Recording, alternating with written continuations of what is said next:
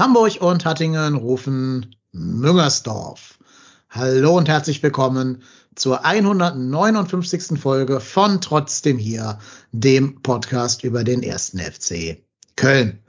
Der erste FC Köln beendet eine durchaus erfolgreiche Hinrunde äh, zu großer Zufriedenheit der allermeisten Menschen.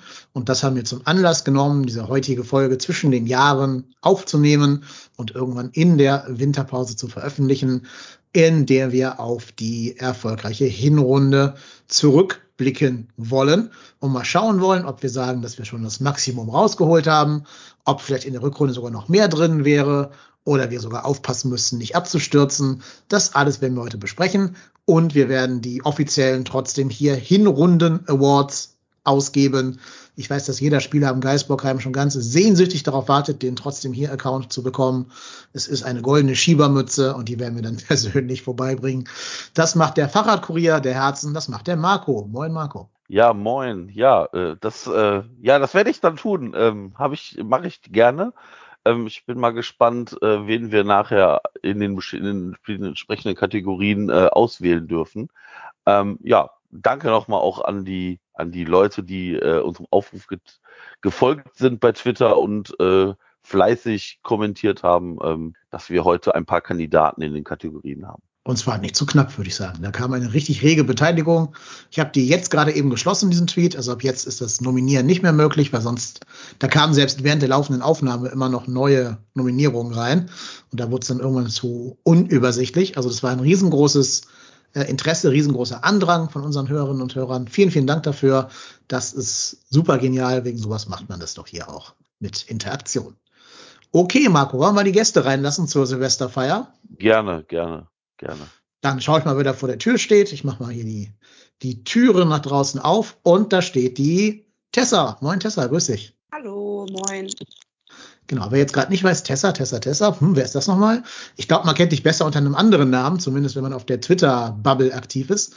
Da bist du nämlich die Ed, ja. genau, die Ed Marie. Und wir haben es ja schon mal hier fast äh, gespoilert in einer alten Folge. Du heißt gar nicht Marie im echten Leben. Das war, glaube ich, eine große, ein großer Kulturschock für einige Zuhörende. Aber das, das Rätsel ist leider schon länger gelüftet. Tatsächlich, ja. Hi. Hi und vielen Dank, dass du da bist. Sehr gerne. Danke für die Einladung. Und dann haben wir uns sogar noch mehr Expertise geholt, als ohnehin schon vorhanden ist. Da haben wir gedacht, wir brauchen noch den Taktikanalysten äh, von fc.com, dass er uns ja auch mal ein bisschen ja, die journalistische Sicht auf die Dinge verbreiten kann, sozusagen. Der Jan Lukas Elskamp von fc.com ist auch da. Moin Jan Lukas, grüß dich. Ja, guten Tag und liebe Grüße an alle, die gerade zuhören. Genau, auch dir vielen Dank, dass du da bist. Du kannst dann gerne, wenn du willst, immer wieder kleine taktische Beobachtungen einwerfen oder so, wenn wir ja später über die Spieler reden werden. Das ist ja auch dein, deine Stärke sozusagen. Ich habe mir gerade extra sehr viele Statistiken schon zurechtgelegt. Habe ich mir fast schon gedacht. Insofern super, sehr gut. Ich natürlich gar keine. So, bevor wir jetzt mit den Awards anfangen, die heben wir uns so ein bisschen auf, wenn die, äh, wenn die Party hier im vollen Gange ist. Schauen wir doch erstmal auf die Hinrunde als solches. Der FC beendet sie mit 25 Punkten auf Rang 8 der Bundesliga-Tabelle. Einen Punkt vor dem nächsten Rang und was wichtiger ist, äh, acht Punkte vor dem Relegationsplatz und sogar neun Punkte vor dem ersten direkten Abstiegsrang. Also ich sag mal so, 18. werden wir auch gar nicht mehr werden. Behaupte ich einfach mal, weil da müssten wir jetzt 20 Punkte verlieren. Soll zwar schon vorgekommen sein, aber ähm, halte ich jetzt nicht für das realistische Szenario. Nach oben sind es zwei Punkte auf Platz sechs, eine gefährliche Statistik, wie ich finde, und drei Punkte auf die Champions League. Aber ähm, verzeiht mir, wenn ich heute eher nach unten als nach oben blicken möchte. Aus purem Selbstschutz tue ich das. Der FC hat sechsmal gewonnen, hat sieben Unentschieden gespielt, hat vier Niederlagen einstecken müssen und hat äh, das Torverhältnis von 27 zu 27, also genau eine schwarze Null in dem Verhältnis.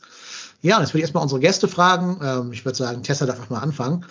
Wenn du der Hinrunde eine Benotung geben müsstest von 0 bis 5 Sternen, was würdest du dich dafür entscheiden? Ja, dann würde ich auf jeden Fall eine 3 plus geben. Drei Sternchen bis hin zur 4. War halt alles sehr euphorisch, ne? War schon gut. Ich- Doch, war schon gut, ja. Ich habe auch erstmal an Schulnoten gedacht ähm, und wäre da sogar bei einer 2 bis 2 plus gewesen und in Sternen umgewandelt wären das äh, dann, würde ich sagen, 4. Es ist zwar schon sehr nah an den optimalen 5, aber ich finde, wenn man gerade sich vor Augen hält, was die letzte Saison man vor allem ertragen musste, gar nicht unbedingt nur jetzt von, von den Ergebnissen her, sondern wie anstrengend es einfach war, die Spiele zu gucken und jeden Tag wieder auf die Tabelle zu gucken und es wird immer noch nicht besser. Dann diese unfassbar unerträglichen Relegationsspiele, das ist im Moment echt dagegen so ein Wohlfühlparadies, wo man sich gerade befindet, auch nervlich. Deswegen finde ich meine vier Sterne eigentlich, fühle ich die doch auch schon sehr. Ja, Schulnoten habe ich nicht gemacht, weil ich möchte bis zum 5. Januar das Wort Schule einfach gar nicht mehr irgendwie in meinem Hinterkopf haben oder auch nur darüber nachdenken müssen. Deswegen habe ich mich für Sterne entschieden. Wie viele Sterne gibt denn der Ruhrpott-Tennis? Also ich bin da äh, so zwischen, also ich gebe dreieinhalb Sterne. Ähm, glaube, dass, dass wir tatsächlich gut sind, dass wir auch tatsächlich wahrscheinlich ganz schön viel rausgeholt haben. Aber wir haben auch durchaus den einen oder anderen Punkt liegen lassen. Also wenn man tatsächlich mal überlegt, wo wir hätten noch punkten können und wo wir hätten stehen können, ja, äh, dann denke ich so, ja, da ist doch, da ist doch auch noch viel mehr drin und ich sehe auch noch durchaus definitiv Verbesserungspotenzial. Also fünf, das wäre tatsächlich ja das Maximum. Das wäre, ich sag mal, volle Punktausbeute, aber ich bin sehr froh, dass wir nicht äh, irgendwie über einen Stern oder 1,5 Sterne oder zwei Sterne sprechen müssen. Also ich bin schon sehr, sehr, sehr, sehr, sehr zufrieden, so wie es gelaufen ist. Mhm. Kleiner Funfact zu diesem sehr zufrieden sein. Ähm, ich habe ja gerade gesagt, dass wir sieben Siege in der Hinrunde geholt haben. Wisst ihr, wie viele Siege wir in der kompletten letzten Saison geholt haben ohne Relegation? Boah, zehn? Schön Nee. wär's. Schön also ich wär's. sage sechs vielleicht. Nee, acht. Acht sind's. Boah. Also wir haben jetzt schon ähm, ja, sieben Achtel aller Siege der letzten Saison eingefahren, nach der, nur nach der Hinrunde. Letztes Jahr haben uns halt echt die Unentschieden gerettet. Ne? Neun Unentschieden kamen dazu, das waren halt neun Punkte, wie drei Siege mehr quasi von der Rechnerei her. 17 Mal verloren im letzten Jahr, 60 Gegentore. Ähm, ja, war eine andere Saison und vor allem nur 34 eigene geschossene Tore, wenn wir jetzt ja schon 27 haben. Also da sieht man allein im Vergleich, wie viel erfolgreicher die jetzige Saison äh, verläuft als die vergangene. Und das ja mit einer Mannschaft, die recht ähnlich ist. Ne? Also klar, du hast halt Marc Uth dazu bekommen, du hast Jubicic dazu bekommen, du hast ähm, die Abwehrspieler, also Kilian und Hübers dazu bekommen. Aber ansonsten, gut, Modest war verliehen, aber das war eine Entscheidung des Vereins, das hätte man ja nicht gemusst, das war ja kein, kein Zwang, man der war ja da, den hätte man äh, behalten können. Aber ich denke, wenn man sieht, wo diese Mannschaft herkommt und was die letztes Jahr wirklich, wie Jan Lukas gerade schon gesagt hat, für ein für einen Graupenball gespielt hat und das jetzt damit vergleicht, einfach so wieder Bock hat, sich auf Spiele vom FC zu freuen und das zu gucken mit Freude und mit Vergnügen, bis auf vielleicht zwei, drei Ausnahmen, äh, würde ich dann schon auch mit viereinhalb Sternen tatsächlich mitgehen. Der eine halbe fehlt in der Tat, weil ich sage, es wäre mit sehr, sehr wenig Veränderung noch viel mehr möglich gewesen. Das ist jetzt aber echt schon, schon Jammern auf ganz hohem Niveau. Aber es hätte ja echt gereicht, wenn der Tschichos die Füße gegen Freiburg weglässt oder wenn der, wenn der Duda seinen Fuß gegen Leipzig gerade hinstellt oder so, dann hätten wir locker jetzt vier Punkte mehr nochmal und wären vor Freiburg oder mit Freiburg punktgleich, die ja überall gerade zu Recht gelobt werden. Ne? Also ähm, es ist nicht so, dass man sagt, du musst jetzt irgendwie mega, mega, mega viel mehr leisten, um mehr Punkte zu holen. Die mehr Punkte waren, glaube ich, realistischer, als dass man sagt, wir haben mit viel Glück und viel Dusel irgendwie viele Punkte gewonnen, weil das sehe ich nicht so. Das ist alles immer Ertrag harter Arbeit und nicht irgendwie, dass da irgendwas glücklich durch Elfmeter oder, weiß ich nicht, abgefälschten Ball nach einer Ecke oder so irgendwie reingeduselt ist, sondern das erfolgt alles in einem klaren Konzept. Wir haben einen klaren Matchplan, der ist auf die Stärken der vorhandenen Spieler äh, zugeschnitten, dieser Matchplan. Und der ermöglicht es uns auch, im, auch in Rückständen immer noch erfolgreich in das Spiel zurückzukommen. Und das ist so eine beeindruckende Leistung dafür, dass diese Mannschaft ja wirklich jetzt nicht gerade gespickt ist mit Superstars, bis auf zwei, drei Ausnahmen vielleicht, ähm, ist das eine großartige Leistung, die ich mit viereinhalb Sternen honorieren möchte. Ich finde aber schon, dass man auch mit, ähm, mit ganz klein bisschen mehr Pech, auch gerade Leipzig hätte man mit ganz klein bisschen mehr Glück auch den Fuß richtig gestellt an Dudas Stelle. Aber mit etwas Pech hätten die auch einfach in der 70., 70. und 80. Minute drei Tore äh, schießen können. Gegen Stuttgart hätte es mit etwas, etwas weniger Glück auch einfach 0-0 ausgehen können. Also ich finde, äh, also ich finde, freue mich, dass du viereinhalb Sterne vergisst. Ich finde das, also ich finde es schon ein bisschen dann doch viel, obwohl ich ja selber auch vier gegeben habe. Aber so wie man halt in manchen Situationen ein kleines bisschen Pech hatte, hatte man halt auch Glück so. Und das sehen wir da vielleicht gerade nicht so, weil es waren auch Spiele dabei, wo so eine klitzekleinigkeit eben positiv ausgegangen ist. Ja, das stimmt natürlich. Es ist, glaube ich, bei jeder Mannschaft auf der ganzen Welt so. Ne? Selbst Bayern könnte irgendwie fünf Punkte weniger haben, wenn es ein bisschen anders läuft. Wir hätten auch gegen Bielefeld verlieren müssen, würde ich fast schon behaupten. Selbst das Derby musst du nicht 4-1 gewinnen, ne? wenn da diese zwei Pfostentreffer von Zakaria und ich weiß nicht, wer der andere war, wenn die reingehen, dann läuft das Derby auch anders. Ähm, klar, logisch. Aber wie gesagt, es ist ja nicht so, als wenn wir da irgendwie immer nur vom Glück leben. Ich finde ja letztes Jahr, gerade unter Gistol, haben wir mit ganz viel Dusel die Punkte geholt, die wir geholt haben, mit ganz viel Glück. Also das Spiel gegen Leipzig so als Spiegelbild der letzten Saison, da ähm, wisst ihr bis heute nicht, wie wir da gewonnen haben, glaube ich, in der Gistol-Saison. Und das halt jetzt alles anders. Wir haben es geschafft, jeder Mannschaft unser Spielstil, zumindest für, für 20 Minuten oder so, aufzudrücken, bis auf ganz wenige Ausnahmen. Und das finde ich halt, wenn man sieht, wer da spielt, einfach eine so großartige Leistung, das würde ich einfach relativ zum Spielermaterial bewerten wollen. Wenn wir jetzt irgendwie Leipzig werden und dieselbe Punktzahl hätten, würde ich sagen, das sind zweieinhalb Sterne oder Hoffenheim oder Hertha oder so. Das sind dann halt nur zweieinhalb bis drei Sterne für diese Mannschaften. Aber in Relation zu dem, was wir für eine, für eine Mannschaft sind und wo wir herkommen und was wir letztes Jahr so alles verbrochen haben, ähm, finde ich die viereinhalb Sterne okay oder würde ich zumindest selber so geben. Äh, halt auch, das ist ja so ein bisschen so wie, weiß ich nicht, der Schüler, der von der Realschule ans Gymnasium wechselt und dann plötzlich der Kursbeste ist. Da muss man immer sehen, wo die herkommen und nicht unbedingt, ähm, was da noch möglich gewesen wäre. Ich dachte eigentlich, wir hätten das Schulthema jetzt äh, ja, ja, pausiert, weiß. aber. Das habt ihr mir in den Kopf gepflanzt. Danke dafür. Ich habe auch gerade Ferien, also ja. so ist es nicht. Ja, ich habe ich hab den Marco, den ich äh, hier weiter befohlen da. ja, den musste ich gerade aus, aus, aus der Mittagspause holen. aus dem Mittagsschlaf, genau.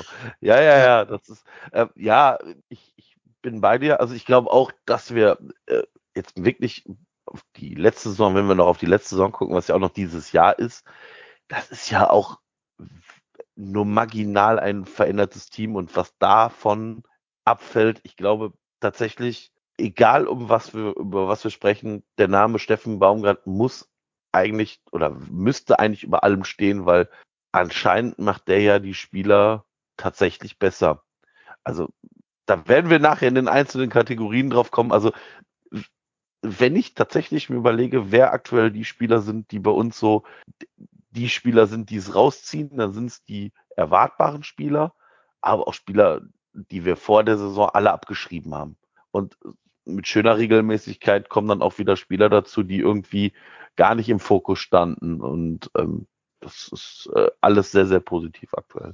Müssten wir denn darüber reden, dass die Mannschaft sehr oft in Rückstand gerät in dieser Saison? Ähm, das finde ich ein sehr auffälliges Merkmal, dass wir scheinbar immer erst so einen Schuss vor den Bug brauchen bis wir da mal aufwachen und unseren Spielstil durchgedrückt kriegen. Aber ähm, ich habe gerade mal durchgezählt, wir waren mindestens in 10 von 17 Spielen im Rückstand. Ich bin auch gar nicht fertig geworden mit Zählen. Ich glaube, es waren sogar ein bisschen mehr. Das ist ja schon irgendwie auch ähm, einerseits eine gute Leistung, dass man immer wieder zurückkommt nach diesen Rückständen. Aber andererseits, warum kommt es denn immer zu diesen ganzen Rückständen? Wie kann das denn sein, dass man immer erstmal hinten liegt? Ich weiß nicht, ob es tatsächlich mit der Qualität des Personals auch zusammenhängt. Ähm, ich finde aber, dass auch gerade das in der letzten, also den letzten Spielen, also ich sag mal ab Spieltag, was war das, 13 oder so, tatsächlich mit vielleicht auch dem Derby ein bisschen besser geworden ist. Also ja, stimmt, wir geraten immer noch sehr viel in, in Rückstand zum Start, aber ich finde, das ist auch vielleicht so ein bisschen dieser, diese, diese Mannschaftsleistung, die ich auch positiv sehe. Man steckt halt nicht auf. Also ich, ich, ich sage jetzt mal in den Vorjahren, wenn wir da irgendwie 1-0 gegen, weiß ich nicht, Gladbach, Augsburg, wen auch immer du da nehmen kannst, Freiburg zurückgelegen haben, wir haben halt dann die Spiele immer verloren oder selten, zumindest selten gewonnen. Und ich glaube, wir sind das Team, was äh, die meisten Punkte geholt hat nach Rückstand. Yep. Und ähm, das ist halt eine Wahnsinnsleistung. Also Ja. das glaube ich, das, das ist tatsächlich für mich eine der stärksten Leistungen. Und wenn man auf die Heimtabelle guckt, wir haben zu Hause 18 Punkte geholt in neun Spielen. Fünf Siege, drei Unentschieden, nur eine Niederlage. Das ist schon sehr, sehr gut. Und ähm, ja, deswegen bin ich da eigentlich aktuell frohen Mutes.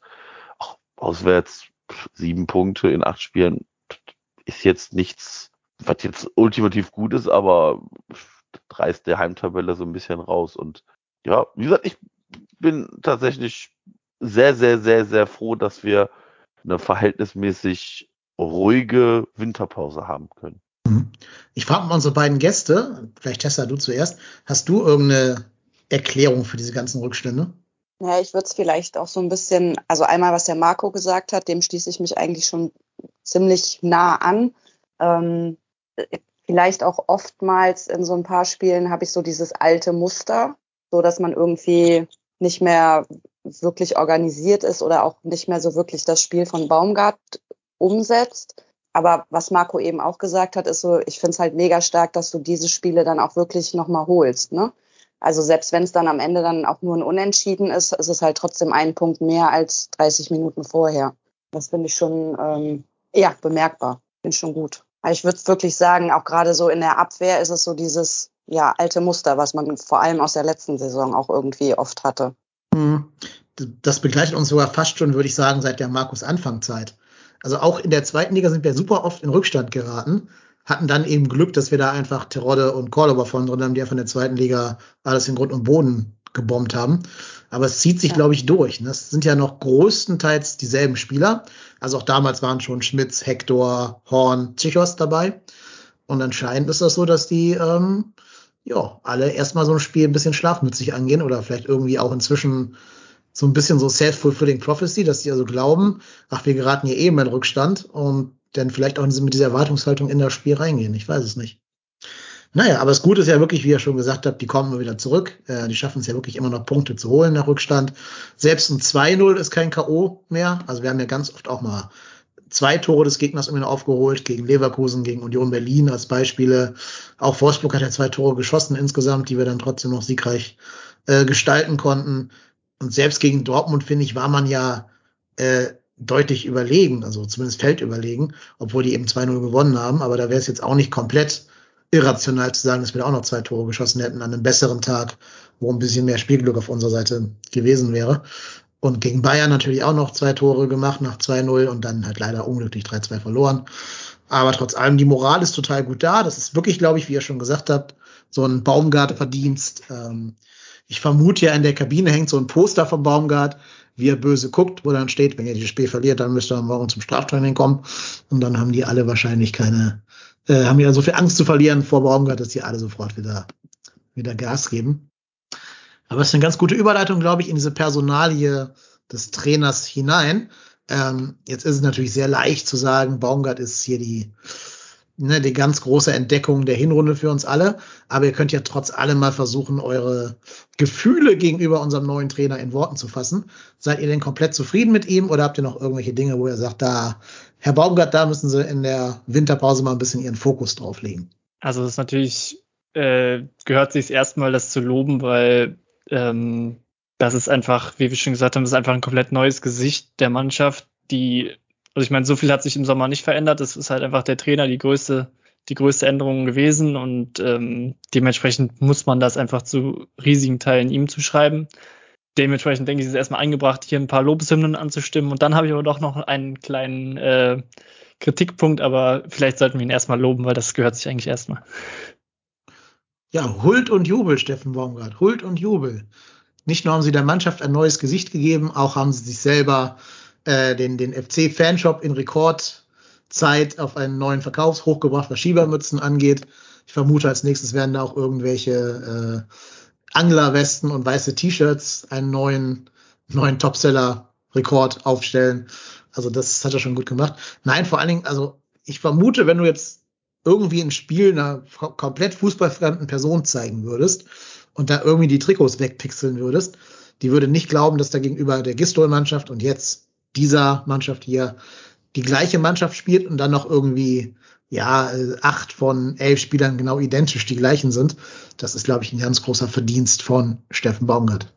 Ja, das sehe ich auch. Also Steffen Baumgart ist tatsächlich der erhoffte Wendepunkt vielleicht. Also ich habe vor der Saison schon gehofft, dass er mit seiner Emotionalität in dieser Truppe was bewegen kann. Und es ist tatsächlich ja wirklich so. Also was der da an der Seitenlinie abreißt, das ist schon, das ist schon krass. Also ich meine, jetzt werden wir auch wieder Geisterspiele erleben oder zumindest mit sehr, sehr wenig Zuschauern, dann wird, wird das ja noch extremer sein. Also du hast ja Steffen Baumgart fast die 90 Minuten gehört, wie der da rumkrakeelt und die Leute anfeuert und Kommandos gibt. Der sitzt ja nicht still. Also ich, ich sag mal, das, der, der Gistol-Vergleich, das ist ja Wahnsinn. Der Gistol saß ja da immer äh, auf seiner Bank, hat wenn überhaupt mal ist, der saß schon an der Seitenlinie und Baumgart steht ja da 90 Minuten und geht ja voll mit. Also der macht ja jeden Kopfball mit und jeden Schuss mit. Ist, der, der lebt das ja. Und diese Emotionalität ist natürlich gerade dann optimal, wenn es auch läuft. Also wenn es läuft und du diesen Erfolg hast, den wir nun haben, ja, dann ist das natürlich Wahnsinn. Also das ist schon sehr, sehr positiv. Was ich bei Baumgart auch noch sehe, ist, der sieht aber auch genau, glaube ich, die Punkte, die halt nicht optimal laufen. Also Baumgart fängt jetzt nicht an, irgendwie zum Beispiel den, den Personenkult auf Anthony Modest noch mehr anzustacheln, sondern sagt nach, nach dem Stuttgart-Spiel, ja, wichtig ist aber auch hier Jonas Hector, guckt mal, wie der das macht und wie wichtig der für uns ist. Also der hat da schon ein wahnsinnig gutes Gefühl scheinbar für, auch die Spieler in der Hinter, also in der hinteren Reihen, also auch so Einwechselspieler wie, wie Schaub oder Schindler oder auch die Spieler, die, die da im Prinzip draußen sind, die gehen ja voll mit. Und ich glaube, das ist tatsächlich ein Erfolg, den Steffen Baumgart tatsächlich auf seine Fahne schreiben kann. Ja, es ist noch nicht alles Gold, was glänzt. Da gibt es auch noch genug Dinge, die man verbessern könnte, auch kann und wahrscheinlich auch, wo Steffen Baumgart was machen möchte. Aber wenn man jetzt ganz subjektiv auf diese Hinrunde guckt, dann müssen wir damit zufrieden sein und können auch damit zufrieden sein. Und dass Steffen Baumgart so eingeschlagen hat, äh, freut mich umso mehr, weil ich war am Anfang tatsächlich skeptisch, ob der Steffen Baumgart Fußball mit dem ersten FC Köln und dem Kader so vereinbar ist. Ja, Lukas, du hast schon uns neugierig gemacht und geteasert, dass du äh, Dinge kritisieren möchtest. Die Bühne gehört dir. Ja, das ist natürlich jetzt auch äh, wirklich meckern auf hohem Niveau und im Prinzip hat Markus auch perfekt gesagt, es ist halt, der, wenn man, wir sind halt der FC Köln und da darf man auch nicht zu anspruchsvoll werden. Jetzt einfach mal, trotzdem kann man ja Sachen ansprechen, die man gerne verbessert sehen würde und das ist halt für mich, oder wo ich ein bisschen Angst habe sogar, ist halt dieses Thema Flexibilität, dass wir halt schon eigentlich immer und immer wieder das Gleiche spielen, dass, also jeder weiß, dass der Ball raus auf den Flügel geht und jeder weiß aber auch, dass wir also wie man gegen uns Tore schießen kann. Für mich ist das perfekte Beispiel, wie man gegen uns Tore schießt, das 1-0 von Kräuter führt, den Ball auf eine Seite spielen, schnell den Ball auf die andere Seite rüber verlagern und da ist dann plötzlich ganz viel Platz, weil alle so krass rüberschieben. Und ich habe schon das Gefühl, dass wir ein bisschen Glück haben, dass das, dass das irgendwie so wenig passiert ist von gegnerischen Mannschaften und das ist ja meistens so, dass in der Rückrunde dann hat man ein Spiel Erfahrungswert und hat nochmal die Winterpause zum Analysieren von den ganzen Gegnermannschaften dass man da oder sich da ein bisschen Sorge hat, dass das jetzt in der Rückrunde, wenn man sich da nicht selber weiterentwickelt, was natürlich äh, auch der Plan vom FC ist, also ich, und das wird auch Baumgart natürlich erkennen und der ist sich dessen ja auch bewusst, dass es diese Schwachstellen gibt. Aber da habe ich trotzdem ein bisschen Angst, dass da eben so ein bisschen, ja, vielleicht nicht gleich ein Abwärtsstudel einsetzt, aber dass es ein bisschen schlechter laufen könnte. Und trotzdem ist das System an sich, dadurch, dass es eben so ja aktuell so alternativ, alternativlos ist, eben schon sehr gut in den Köpfen drin und ähm, ist eben auch nicht zu verhindern. Also das haben sie, glaube ich, im letzten Spiel gegen Stuttgart auf der Zone ganz gut rausgearbeitet. Du kannst es halt einfach nicht verhindern, dass die Flanke auf Modest kommt.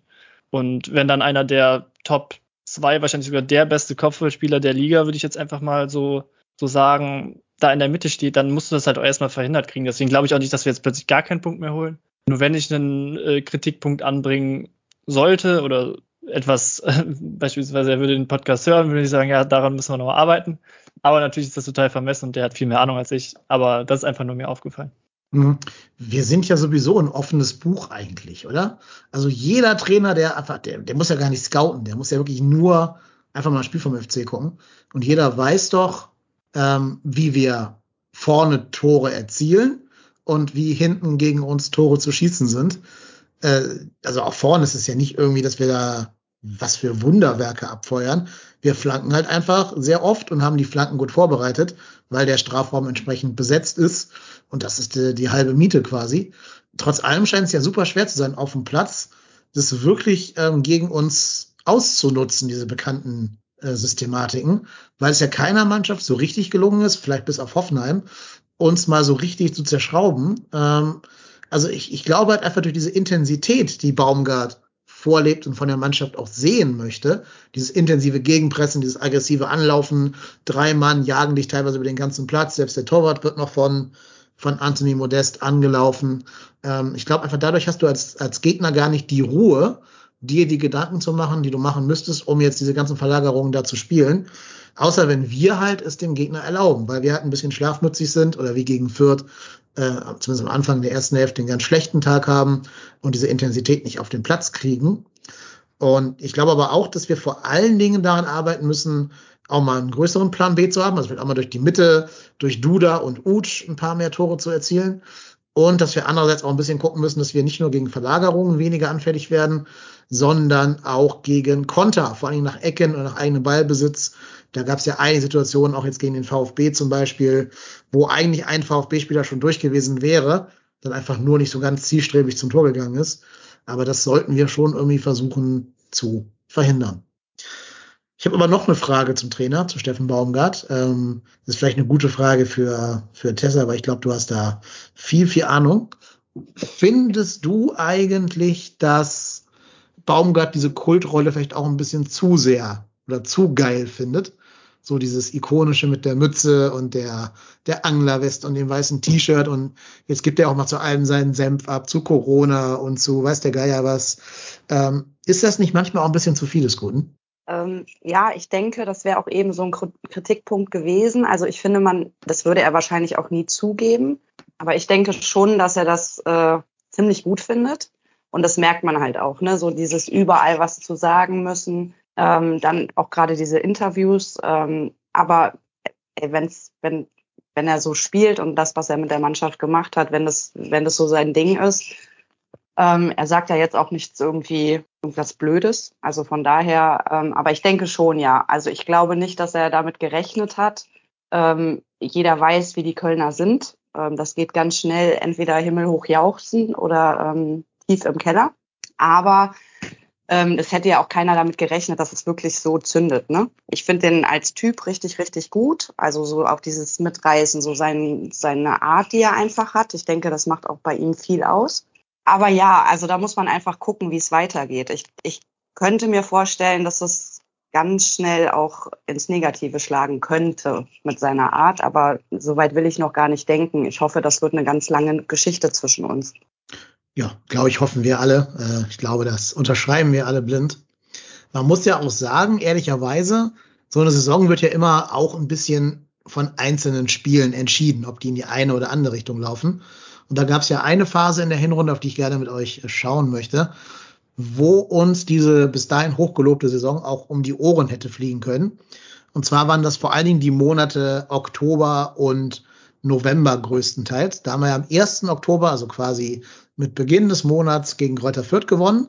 Jetzt auch keine gute erste Hälfte gespielt. Wir hätten da auch 2-0 hinten liegen müssen, weil der Duziak zweimal den Innenpfosten getroffen hat, statt rein zu nageln den Ball. Äh, aber wir haben es gewonnen, 3-1. Aber danach war der Stecker gezogen so ein bisschen für den ganzen restlichen Oktober. Da haben wir noch im Pokal gewonnen, okay, aber in der Liga ging nichts mehr. Danach folgte dieses dramatische 5-0 gegen Hoffenheim, über das wir nachher noch reden werden bei den Awards. 2-2 gegen Leverkusen, 2-0 gegen Dortmund verloren, 2-2 gegen Union gespielt, Mainz ein 1-1 und zwischendurch mal im Testspiel halt Paderborn 4-0, aber das ist, glaube ich, jetzt außerhalb der Wertung. Und dann kam ja das Derby. Ne, das berühmt-berüchtigte Rhein-Derby gegen die Borussia aus Mönchengladbach. wo ja auch nicht alles so ganz rund läuft im Moment. Aber wenn du das Ding auch noch verlierst, hypothetisch, ich glaube, dann kippt die Stimmung der Saison. Wenn du da halt nicht 4-1 gewinnst, sondern irgendwie selbst nach guter Leistung vielleicht 1-4 verlierst, weil die halt ihre Pfostenschüsse reinmachen und du dir einen dummen Konter fängst oder so, dann glaube ich, sehen wir die ganze Hinrunde komplett anders und reden da auch anders drüber über die ersten Spiele davor, weil einfach ähm, dieses, dieses Hoch danach dann gefehlt hätte. Ja, ja, dann hätte man Siege gehabt gegen Hertha, Bochum und Fürth. Also das wäre mhm. wirklich echt mau gewesen. Ja. Aber man darf halt auch. Sorry. Mach, mach ruhig, sorry, mach ruhig, Tessa. Also ich finde, man darf halt nicht vergessen, die Spiele, die wir da ähm, verloren bzw. unentschieden gespielt haben, waren auch einfach die, die mitstärksten aus der ganzen Liga. Und wenn du dann da einfach 2-0 gegen Dortmund zum Beispiel verlierst, dann haben wir ja eigentlich noch Glück gehabt. Das kann ja gegen Dortmund auch schnell ganz anders ausgehen. Ne? Ich glaube, Haaland hatte ja auch nicht gespielt. Und ähm, deswegen, also das waren halt die Spiele, die du letztes Jahr wahrscheinlich eine Klatsche bekommen hättest.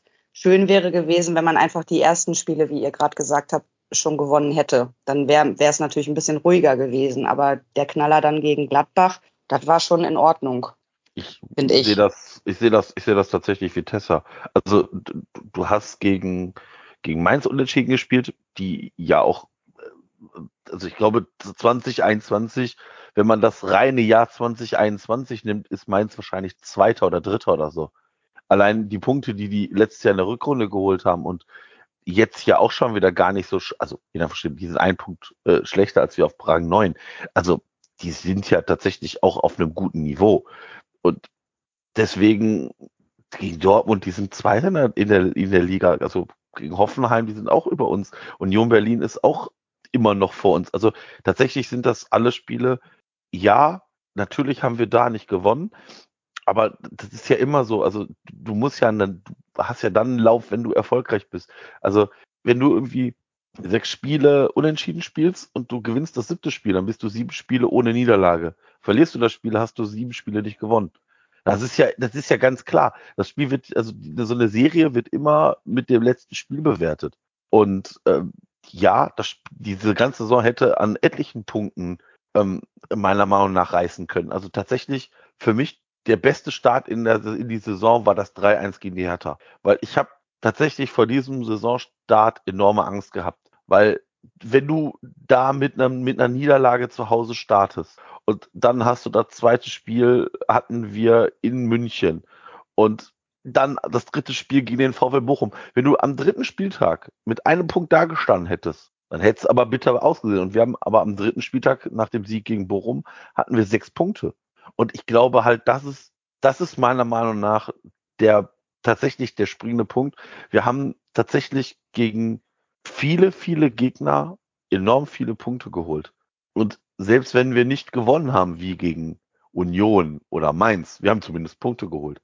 Den, den direkten Konkurrenten halt auch Punkte weggenommen damit. Also ich glaube, das ist tatsächlich das, was, worauf es für mich am allermeisten drauf ankommt. Aber ich gebe dir recht, das Derby, Dennis, ähm, das hat schon, glaube ich, die Saison nochmal tatsächlich irgendwie gedreht. Also der 13. Spieltag ist für mich auch der Spieltag, wo es nochmal zum Positiven sich wendet. Das stimmt zwar alles und auch gerade dieser Punkt mit den Serien, mit den, wenn du viel Unentschieden gespielt hast, dann entscheidet halt das nächste Spiel, ob es eine positive oder negative Serie ist. Das habe ich auch da in dem Moment so gesehen auch und sehe es auch immer noch so.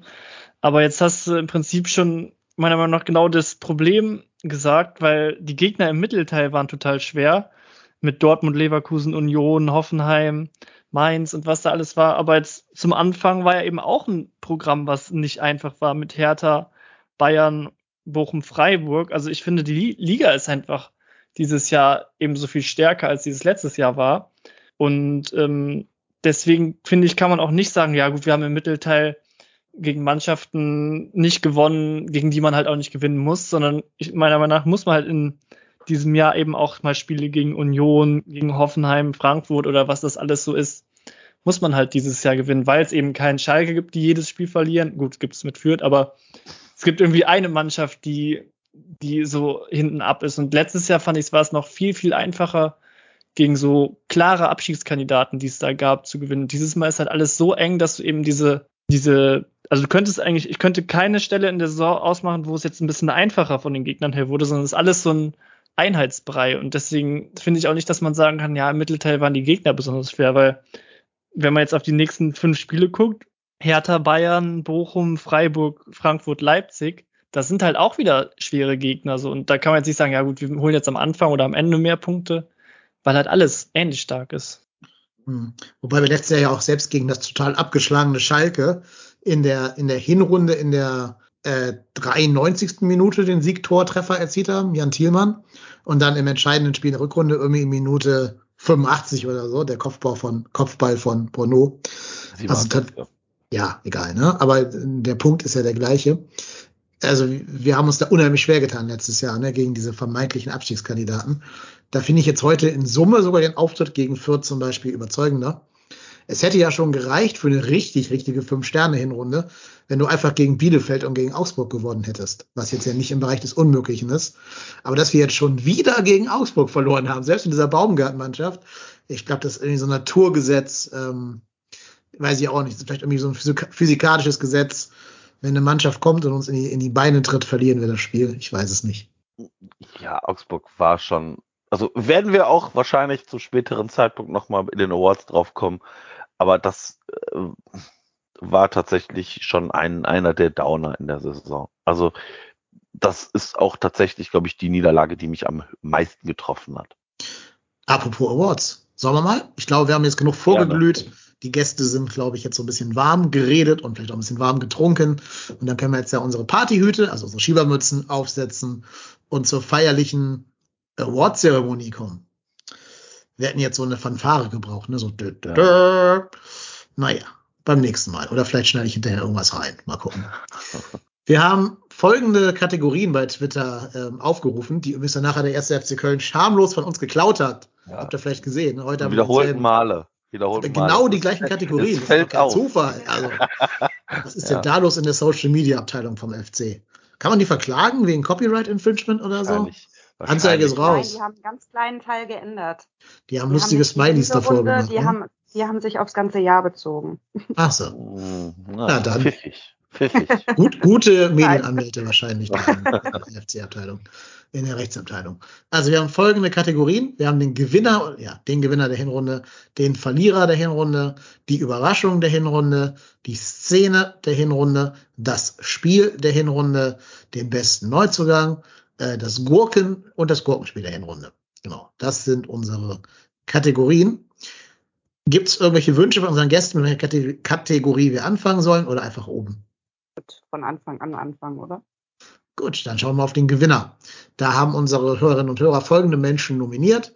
Ähm, erstens, ich glaube, as a, as a surprise to absolutely no one, Anthony Modest ist der erste Nominierte. Der zweite ist Sally Oetschan. Der dritte ist Benno Schmitz. Der vierte ist so ein bisschen geschummelt, was ist die gesamte Mannschaft. Der fünfte ist Steffen Baumgart und der sechste ist wieder ein bisschen geschummelt, weil das sind die Fans des ersten FC Köln. Ihr dürft gerne auch noch Leute nominieren, wenn ihr sagt, boah, da haben jetzt aber einen ganz wichtigen Gewinner vergessen.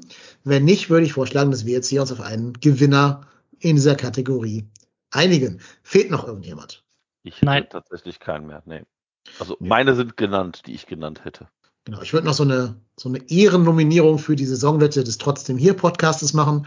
Die freut sich ohne Ende, aber ähm, ansonsten bleiben wir bei den genannten. Also ihr habt die Wahl zwischen Modest, Ötchan, Schmitz, gesamte Mannschaft, Steffen Baumgart und die Fans des ersten FC Köln.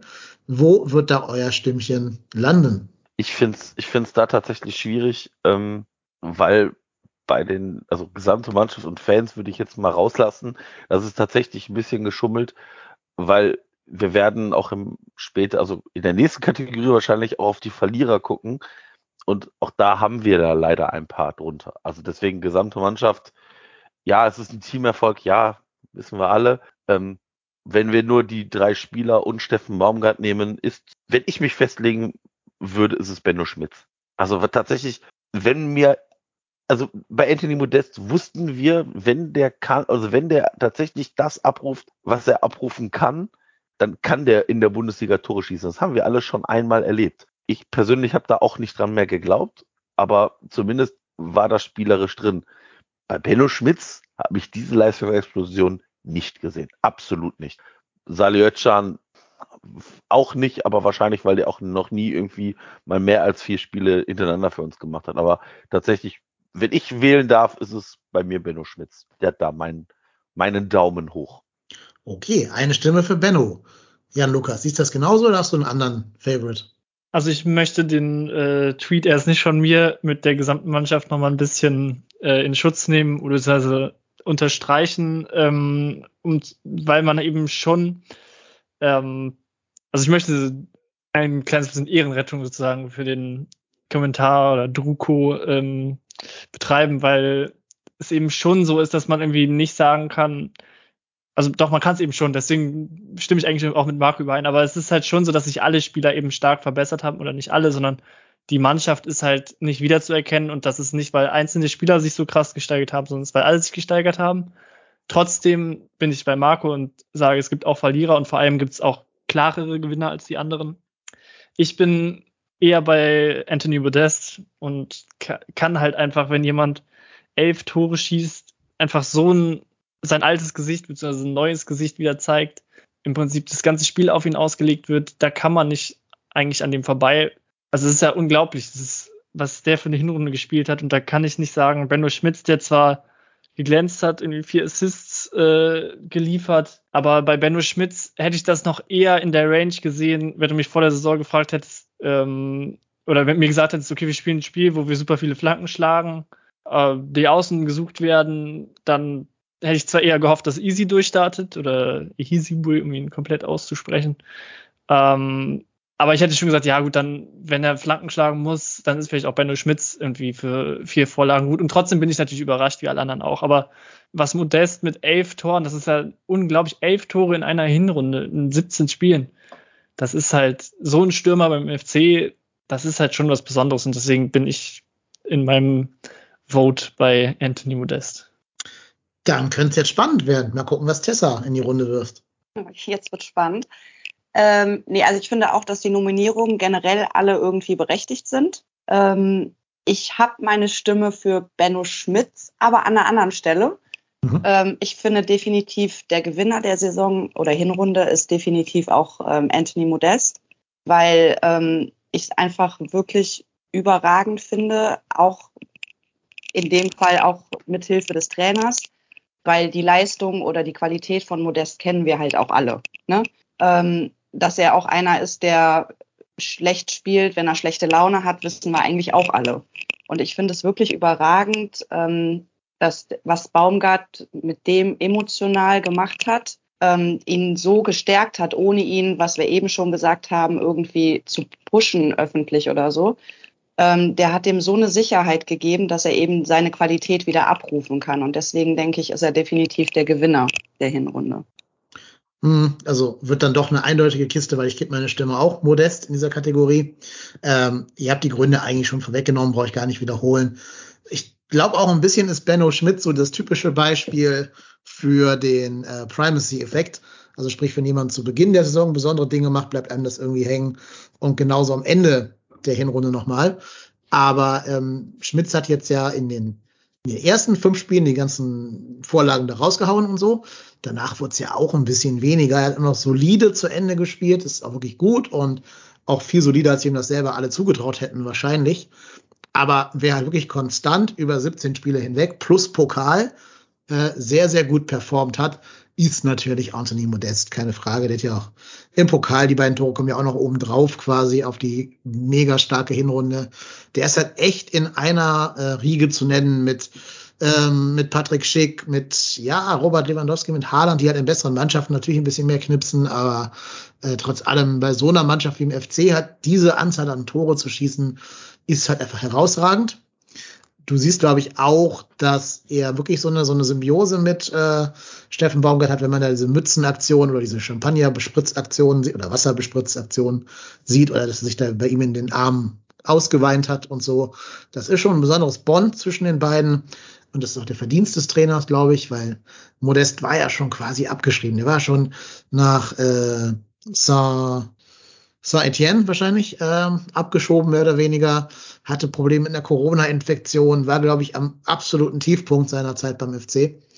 und kommt dann so zurück, halt echt jetzt immer so ein, so ein überstrapaziertes Bild zu benutzen, wie Phoenix aus der Asche, wie Toni aus Frankreich kommt da zurück ähm, und macht uns so viel Freude und hat ja auch einfach so einen krassen Impact, weil er ja die ganzen wichtigen Tore macht. Der macht ja auch nicht irgendwie das 4-1 gegen, gegen äh, hier Borussia Mönchengladbach, sondern der macht ja die Siegtore auch noch. Und das ist so eine Waffe da im Abstiegskampf. Äh, der hat, also der muss Gewinner der Hinrunde werden, sonst ja, nee, sonst läuft da was schief. Also meine Stimme auch Modest und damit hat Anthony Modest diese Kategorie gewonnen. Herzlichen Glückwunsch. Ja, also auch vor allem, wenn man, ich habe jetzt mal nachgeguckt, wenn man äh, die Noten des Kickers äh, zugrunde legt, ist Anthony Modest auch da unser auf jeden Fall notenbester Durchschnittskicker mit einer 2,88. Wer ist Platz 2? Kann man das so sehen? Das möchte ich nicht sagen. Achso. das ist tatsächlich ah, Timo Horn. Ja klar, weil ähm, immer, immer eine 3 von, weil hat immer eine glatte 3 von Frankie gekriegt, egal wie er ja, spielt. Ja, ja. Ähm, also mit, also tatsächlich, dass Timo Horn über Lubicic und äh, allen anderen steht, ist tatsächlich für mich. Was hat ein Hector dann für eine Note, wenn, wenn der hinter Horn ist? 3,13. Ist okay. auch nur auf Rang 5. Dahinter ja. kommen noch Dian Lubicic mit einer 3,04, Sali Özcan 3,09. Ähm, ja, Genau. Aber ich weiß nicht, ob da bestimmte äh, Spielanzahl äh, Pflicht ist, weil ähm, zum Beispiel Skiri dort gar nicht auftaucht. Dann wird es daran wohl liegen, dass da irgendwelche ja, Koeffizienten greifen. Ähm, nö, aber herzlichen Glückwunsch an Anthony Modest. Wohl verdient, würde ich sagen, diese, dieser Titel. Und wir können alle nur hoffen, dass der auch der Gewinner der Rückrunde wird, weil ich glaube, dann hat auch der erste FC Köln viel zu feiern. Ja, aber wo es Licht gibt, gibt es auch Schatten. Wo es Gewinner gibt, gibt es Verlierer. Und deswegen müssen wir jetzt einen Verlierer der Hinrunde küren. Das machen wir jetzt genau in andersrumer Reihenfolge als gerade, würde ich vorschlagen, damit ähm, auch mal die anderen zuerst dann einen nennen dürfen. Nominiert sind folgende Spieler oder auch Funktionäre für den Titel der Verlierer, äh, des Verlierers der Hinrunde. Jorge Mire, Noah Katterbach, Niklas Hauptmann, Alexander Werle und Kingsley Ehisi Boe. Äh, jetzt muss ich ja anfangen, hier einen quasi zu benennen. Und ich glaube, ich würde mit Katterbach gehen tatsächlich, weil ähm, klar, also auch die Saison war, glaube ich, sehr unzufriedenstellend für Mireille und Isibue. Aber die waren ja beide bei jedem Trainer immer höchst umstritten, sage ich jetzt mal. Easy hat mehr Spiele gemacht unter Gistol, das ist richtig, aber er war jetzt auch nie unumstrittener Stammspieler. Mireille hatte immer in jeder Saison so eine Phase von drei Spielen, wo jedes Mal die Gazetten geschrieben haben, war das der große Durchbruch des Jorge Mireille. Und dann saß er trotzdem wieder auf der Bank, also same old für ihn. Aber Katterbach war ja so ein bisschen der Shootingstar der letzten Saison. Ne, Fritz Walter, Medaille, Medaillengewinner, wurde irgendwie schon für seine besondere Technik gelobt, hat das alles total super gemacht, war äh, ja fast wirklich schon Stammspieler auf dieser Linksverteidigerposition, hat eine Problemstelle geschlossen, weil damit ja Hector dann ins defensive Mittelfeld mh, hm, wandern konnte. Und plötzlich ist dann, ja, vielleicht auch so ein bisschen mit der, mit der Vertragsverlängerung zusammenfallend der Stecker komplett gezogen. Und der ist jetzt ja gar keine Option mehr, einfach nur für den Kader. Der spielt jetzt ja wirklich dauerhaft in der U21, war nur einmal im Kader, als Hector, glaube ich, nicht da war ähm, und ja, das Horn noch verletzt gefehlt hat. Durfte einmal für ein paar Minuten spielen, ja, aber auch extrem wenig halt. Aber alleine, wenn ich da Potenzial mit äh, Einsatzzeit korreliere, dann ist für mich Noah Katterbach leider, leider Gottes, leider der Verlierer der Hinrunde. Das muss ich zugeben, ich weiß nicht mehr, wer gerade den dritten Redebeitrag hat. Ich glaube, es war Tessa, ne? dass du jetzt dran bist. Ja, kann sein. Habe ich jetzt auch nicht mehr auf dem Schirm. Ähm, ja, Verlierer finde ich auch schwierig tatsächlich, weil bei eigentlich allen Nominierten bis jetzt auf ähm, Berle, der jetzt da irgendwie auch nicht zu suchen hat.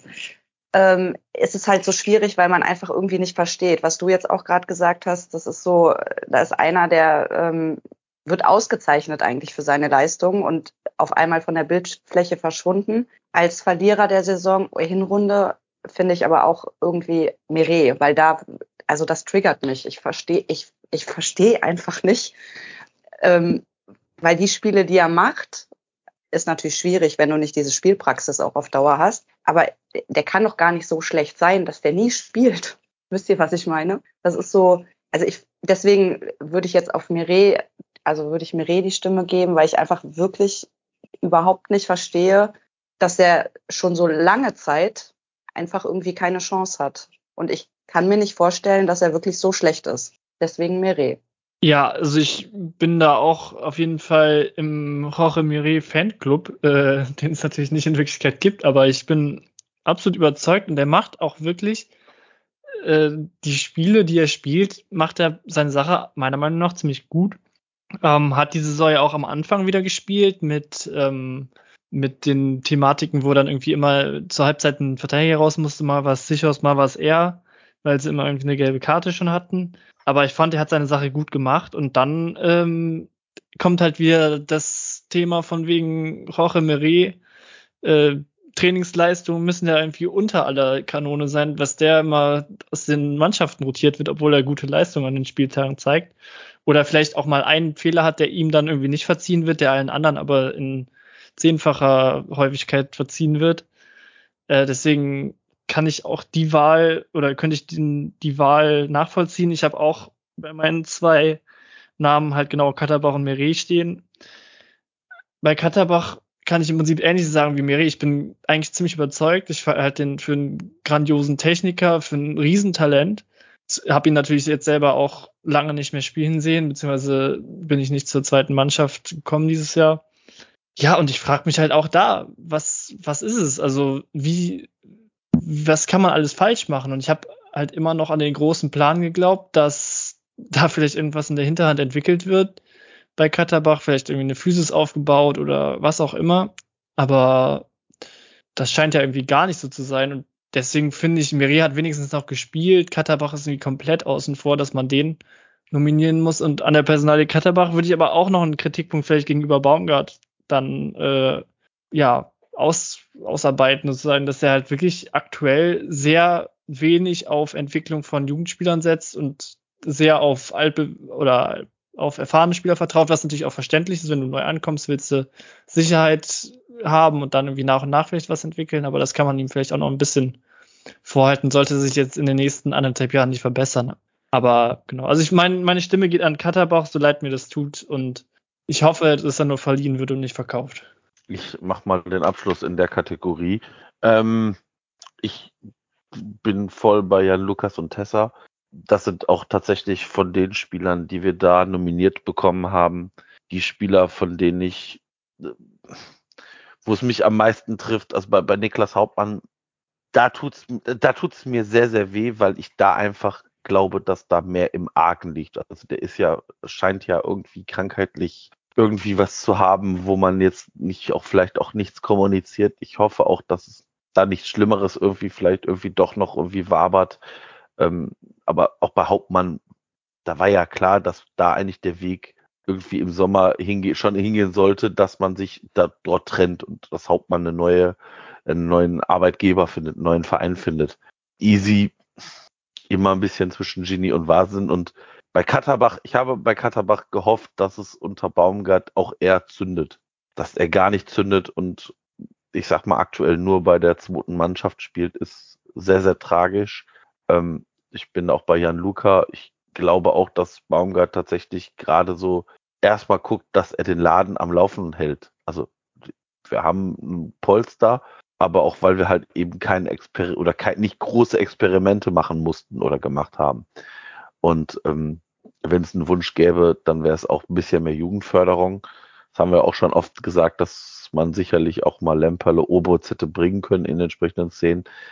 Ähm, Meret, ich weiß nicht, wie, die wievielte Rückrunde das jetzt ist oder Winterpause oder grundsätzlich immer eine, ein Transferfenster öffnet sich und es wird über irgendein kolportiertes Angebot von Valencia oder Sevilla berichtet. Ich kann es nicht mehr hören. Ich weiß nicht, beim, was bei Meret den Ausschlag gibt, dass er jedes Mal raus ist. Ich, ich, es ist ja äh, tatsächlich so, dass es bei jedem Trainer ist. Ähm, deswegen finde ich es ein bisschen schade, aber meine Stimme geht tatsächlich zu Noah Katterbach, weil bei Noah Katterbach, da habe ich den nächsten Linksverteidiger, also da habe ich tatsächlich den, den Linksverteidiger-Ersatz für Jonas Hector gesehen. Und da ist er tatsächlich am weitesten von Easy, also er ist ja noch weiter weg als Easy und Meret, die stehen ja zumindest im Kader, deshalb ist leider bei mir auch der Verlierer der Hinrunde Noah Katauch. Ich hoffe auch, also ich hoffe für Noah, dass man dort einen Verein findet, ähm, wo er ausgeliehen wird, weil wenn der einen Verein findet, irgendwie in der zweiten Liga,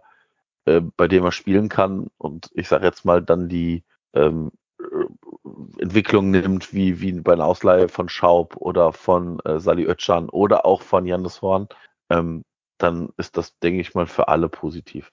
Und ich würde vielleicht noch kurz ergänzen, ähm, ich habe natürlich auch, also ich glaube, es haben fast alle gehofft, dass Katterbach jetzt irgendwann der Hector-Ersatz wird, links hinten. Und ich hoffe dann aber auch, wie gesagt, ich habe sehr viel Hoffnung in Noah Katterbach. Ähm, ich hoffe dann, dass, weil bei ihm sehe ich eher so einen Spieler für einen, sagen wir, durchschnittlichen Bundesligisten bis vielleicht ambitionierten Bundesligisten. Aber halt auch, habe ich noch nie jemanden, oder seine Stärken liegen nicht darin, irgendwie super Zweikampfwerte zu haben, nach hinten zu arbeiten und sich in jeden Ball reinzuschmeißen, sondern ist er, er ist eher jemand, der mit Ball irgendwie, mit dem Ball gut umgehen kann, gute Lösungen findet. Und das passt dann vielleicht auch eher zu einem etwas gefestigteren FC, den es dann hoffentlich nächste Saison gibt, als zu einem FC, der jetzt wie letzte Saison oder diese Saison ja vermutlich auch noch irgendwie hinten kämpft und alles reinschmeißt gegen den Abstieg. Von daher hoffe ich einfach mal, sowohl für den FC als auch für Noah Katterbach, dass er in einem gefestigteren ballorientierteren FC vielleicht doch noch Fuß fassen kann. Mhm. Wir, glaube ich, sogar bei den Ballbesitzwerten in der Liga auf Platz sieben oder so sind. Also tatsächlich spielen wir schon eine ganz gute Ballbesitzkomponente. Aber ähm, ich würde trotzdem eine Frage in den Raum stellen. Wir werden ja bis Februar jetzt wahrscheinlich keinen Zugriff auf Elias Skiri haben, weil ja der Afrika Cup ähm, stattfinden wird, parallel zur Bundesliga-Saison. Und dann ist es ja eine Option, Hector ins Mittelfeld zu ziehen. Kann man sich unter dem Aspekt überhaupt erlauben, den Katterbach jetzt zu verleihen und dann nur mit Jannis Horn da auf die Position zu gehen? Oder muss man den nicht quasi schon einplanen als durch diese Kaskade, die durch den Skiri-Verlust äh, quasi passieren wird? Das sind wie viele Spiele? Vier? Ganz Januar und ein bisschen Februar. Also auch Pokal unter anderem. Ich glaube, sechs Spiele mit Pokal. So. Ja, bis zum 6. Februar. Ähm, ich weiß es nicht. Also Skiri wird uns irgendwo um den hoffentlich 22. Spieltag wieder zur Verfügung stehen. Ähm, ich weiß nicht, ob man, also tatsächlich scheint ja Noah Katterbach weiter weg von der, von der, von der ersten Elf zu sein und auch vom Kader, weil der war ja nicht einmal im Kader, als wir so jetzt glauben. Und ich, wenn ich mir so den, den 17. Spieltag jetzt noch die Bank angucke, ähm, wie wir aufgestellt haben, dann sehe ich da tatsächlich noch genug Verteidiger. Da ist äh, Janis Hor angekommen, Easy saß noch auf der Bank, Mire saß noch auf der Bank, Schindler kannst du ja rein theoretisch auch nach hinten stellen, dann müsste Benno Schmitz die Seite tauschen oder du machst irgendwas Verrücktes mit, äh, mit Kilian noch äh, hinten drin. Also ich weiß nicht, ob tatsächlich das für Katterbach eine Chance ist. Ich weiß aber auch nicht, was da der Plan des ersten FC Köln ist. Also ich glaube, da wird ja tatsächlich kadertechnisch schon drauf geguckt und geguckt, was, was macht am meisten auch für den Spieler Sinn. Und wenn man sagt, Mensch, wir verleihen jetzt für ein halbes Jahr an, weiß ich nicht. Paderborn. Paderborn, ja, vielleicht Paderborn. Also tatsächlich so ein, so ein Mittelfeld-Club zweite Liga. Ähm, dann, ja, dann halte ich das, glaube ich, für die beste Option für, äh, für ähm, Noah Katterbach aktuell. Okay. Wenn ich es richtig sehe, haben wir gerade einen Einstand, ne? Zwei Stimmen Meret, zwei Stimmen Katterbach. Da müssen unsere Hörer draußen abstimmen auf Twitter. Ich mache mal eine Live-Umfrage. Haben wir nicht dreimal Katterbach gehabt? Ja, ich habe auch Katterbach. Lu ja, Ach so. Katterbach, du auch, ne? So, ich hatte, ich hatte Jan Lukas Also ich war die. Einzige eigentlich mit Meret. Also Nee, wir ich haben hab alle über Katterbach. Gesprochen, Dann habe ich das falsch notiert. Dann müssen wir leider Herrn Katterbach gratulieren zu dieser äh, goldenen Ananas hier. Ja, aber auch da gilt, du bist noch jung, Noah, die Zukunft liegt noch vor dir. Wie sagen die immer beim Fußball? Come back stronger. Das ist, glaube ich, unser, das sind die Grußkarten, Grußformel, die auf der goldenen Schiebermütze draufsteht. Come back stronger. Ich glaube, wir alle wissen, dass ganz viel Potenzial in dem Jungen drin steckt und die, das wird er abrufen können. Ähm, was ich aber auch glaube, dass ähm, Janus Horn ein bisschen mehr der Baumgart-Spieler ist. das ist ja so eigentlich so der klassische Baumgart-Spieler, ne? Der kann schnell geradeaus rennen und gut flanken. Das ist ja tatsächlich das, worauf Baumgart sehr viel Wert legt. Das heißt, es wird in der Tat jetzt ein bisschen schwer für Noah Katterbach werden unter Baumgart. Aber da hat Jan Lukas gerade was Kluges gesagt, wenn wir irgendwann so ein bisschen weggehen von diesem Flankenfokus. Vielleicht kommt dann auch wieder die Stunde des Noah Katterbach. Nächste Kategorie. Oder wollt ihr noch was sagen zu der? Ich, ich glaube, ich glaube tatsächlich, ich meine, wir haben ja in diesem Kader genug Spieler, die nach einer Ausleihe tatsächlich gefestigt und stärker wieder zurückgekommen sind. Und der, der ist ja noch jung, der ist ja jetzt nicht wie bei Meret, dass du da jetzt zum dritten Mal drüber sprichst. Also Katterbach ist auch nur in dieser Liste, weil, glaube ich, viele gedacht haben, so der startet jetzt durch. Das ist, das jetzt kommt seine Zeit. Und deshalb ist das halt einfach traurig. Ist, aber ich hoffe, dass das noch besser wird. Ja, wir alle. Okay, Überraschung der Hinrunde. Damit ist natürlich gemeint die positive Überraschung der Hinrunde. Also jetzt nicht, wir sind nicht überrascht, dass äh, Noah Katterbach hinten rausgefallen ist, sondern wer uns positiv überrascht hat. Und da wurden genannt Steffen Baumgart, Anthony Modest, Benno Schmitz, Dejan Jubicic, Kingsley Schindler und Sally Oetschan. Ich habe noch eine Ergänzung. Und Mhm. zwar eine Honorable Mention an das Knie von Sebastian Andersson. Das ist mir vorhin beim Gewinner der Hinrunde noch aufgefallen, dass wir eigentlich gar nicht über Sebastian Andersson sprechen mussten, anders als im letzten Jahr. Natürlich ist er auf einem ganz anderen Level als Modest und das ist auch in dem Sinne nicht überraschend, aber dass der irgendwie permanent in jedem Spiel als zweiter Stürmer zumindest eine Option ist, ist, glaube ich, auch sehr wertvoll. Und aber trotzdem würde ich ihn nicht wählen. Ja, es gibt ja die Statistik, die sagt, dass wir mit Anderson in der Startelf deutlich mehr Punkte holen als ohne Anderson in der Startelf. Vielleicht ist er so der, der geheime Baustein in diesem ganzen System. Steffen Baumgart, wer weiß. Ich würde auch noch eine, eine Honorable Mention machen. Äh, Emanuel Dennis, unser Leihspieler, von dem ich ja immer gesagt habe, das ist ein typischer Playstation-Spieler, weil die ganzen Werte perfekt sind, der einfach nur im Kopf anscheinend nicht ganz so ganz klar ist. Das ist aber äh, beim FC Watford anscheinend ganz anders. Und der hat nach 16 Spielen acht Tore und fünf Vorlagen in der Premier League. Respekt, Emanuel Dennis, Respekt. Also ich nominiere ihn hier nicht offiziell, weil er kein Teil des ersten FC Köln ist. Aber es sollte zumindest mal einen kleinen Shoutout geben an ihn. Vielleicht haben die auch mehr Platz im Bus bei Watford, dass er da auch mitfahren darf in dem Bus. Keine Ahnung. Ja, es ist tatsächlich, ja, aber so, so Spiele hast du ja, die einfach bei dem einen Verein gar nicht funktionieren und beim anderen durchstarten. Das ist, ja, Ja, wobei ich sag, was hätte Steffen Baumgart aus diesem Mann machen können? Was hätte Steffen Baumgart aus Emanuel Dennis nicht alles rausholen können? Ich glaube, bei Baumgart wäre der im Kopf klar, weil bei Baumgart machst du keine Diva-Allüren. Und der kann rennen, der kann schießen, der kann treffen. Das hätte Baumgart gereicht, um den auch auf ein anderes Level zu hieven. vielleicht ja. Vielleicht ja. Oder wir hätten alle zwei Tage im Express das neue Verbalduell gesehen. Also, ich weiß Ja. es nicht. Ich glaube nicht. Ich glaube, mit Baumgart machst du dir genau einmal ein Verbalduell und dann, dann verschwindest du einfach, ohne jemals wieder gefunden zu werden. Der wird mit der Schiebermütze aufgefressen. ja, wahrscheinlich. Von der Schiebermütze. Von der Schiebermütze. Der, der, die Schiebermütze ist wahrscheinlich Steffen Baumgart, ja. Ja, der muss zur Strafe alle Schiebermützen zu Hause bei Baumgart bügeln jeden Tag. Naja, aber ähm, wir wollen ja bei den Spielern bleiben, die nominiert sind oder bei. Sind ja nicht nur Spieler, sind ja auch Funktionäre dabei. Ich sag's nur nochmal. Baumgart, Modest, Schmitz, Jubicic, Schindler, Oetschan und das Knie von Sebastian Andersson. Ähm, ja. Äh, Marco, du darfst, glaube ich, anfangen. Da wir vorhin Modest zum Spieler äh, der Hinrunde gemacht haben, nämlich muss ich jetzt wieder mit Benno Schmitz kommen. Ich, ich komme nicht drum rum. Ähm, ja, Özcan, Schindler, Lubicic. Lubicic werden wir wahrscheinlich beim Neuzugang nochmal drauf kommen. Deswegen möchte ich, ich möchte Benno Schmitz diese goldene Schiebermütze tatsächlich freudestrahlend übergeben und sagen, Junge, ich habe immer an dich geglaubt, was tatsächlich leider nicht der Fall ist. Also ich, ich hätte äh, tatsächlich vieles dafür gegeben, Benno Schmitz äh, woanders zu sehen, aber ähm, ist tatsächlich ist tatsächlich für mich auch die Überraschung der Hinrunde. Ähm, haben wir vorhin beim Gewinner der Hinrunde lange drüber gesprochen. Ähm, Modest, klar, kann man da auch wählen, aber für mich Benno Schmitz, diesen, diese Leistungsexplosion habe ich nicht gesehen und ist für mich die Überraschung der Hinrunde. Es gibt übrigens bei hut.de eine goldene Schiebermütze zu kaufen für schlanke 70 Euro.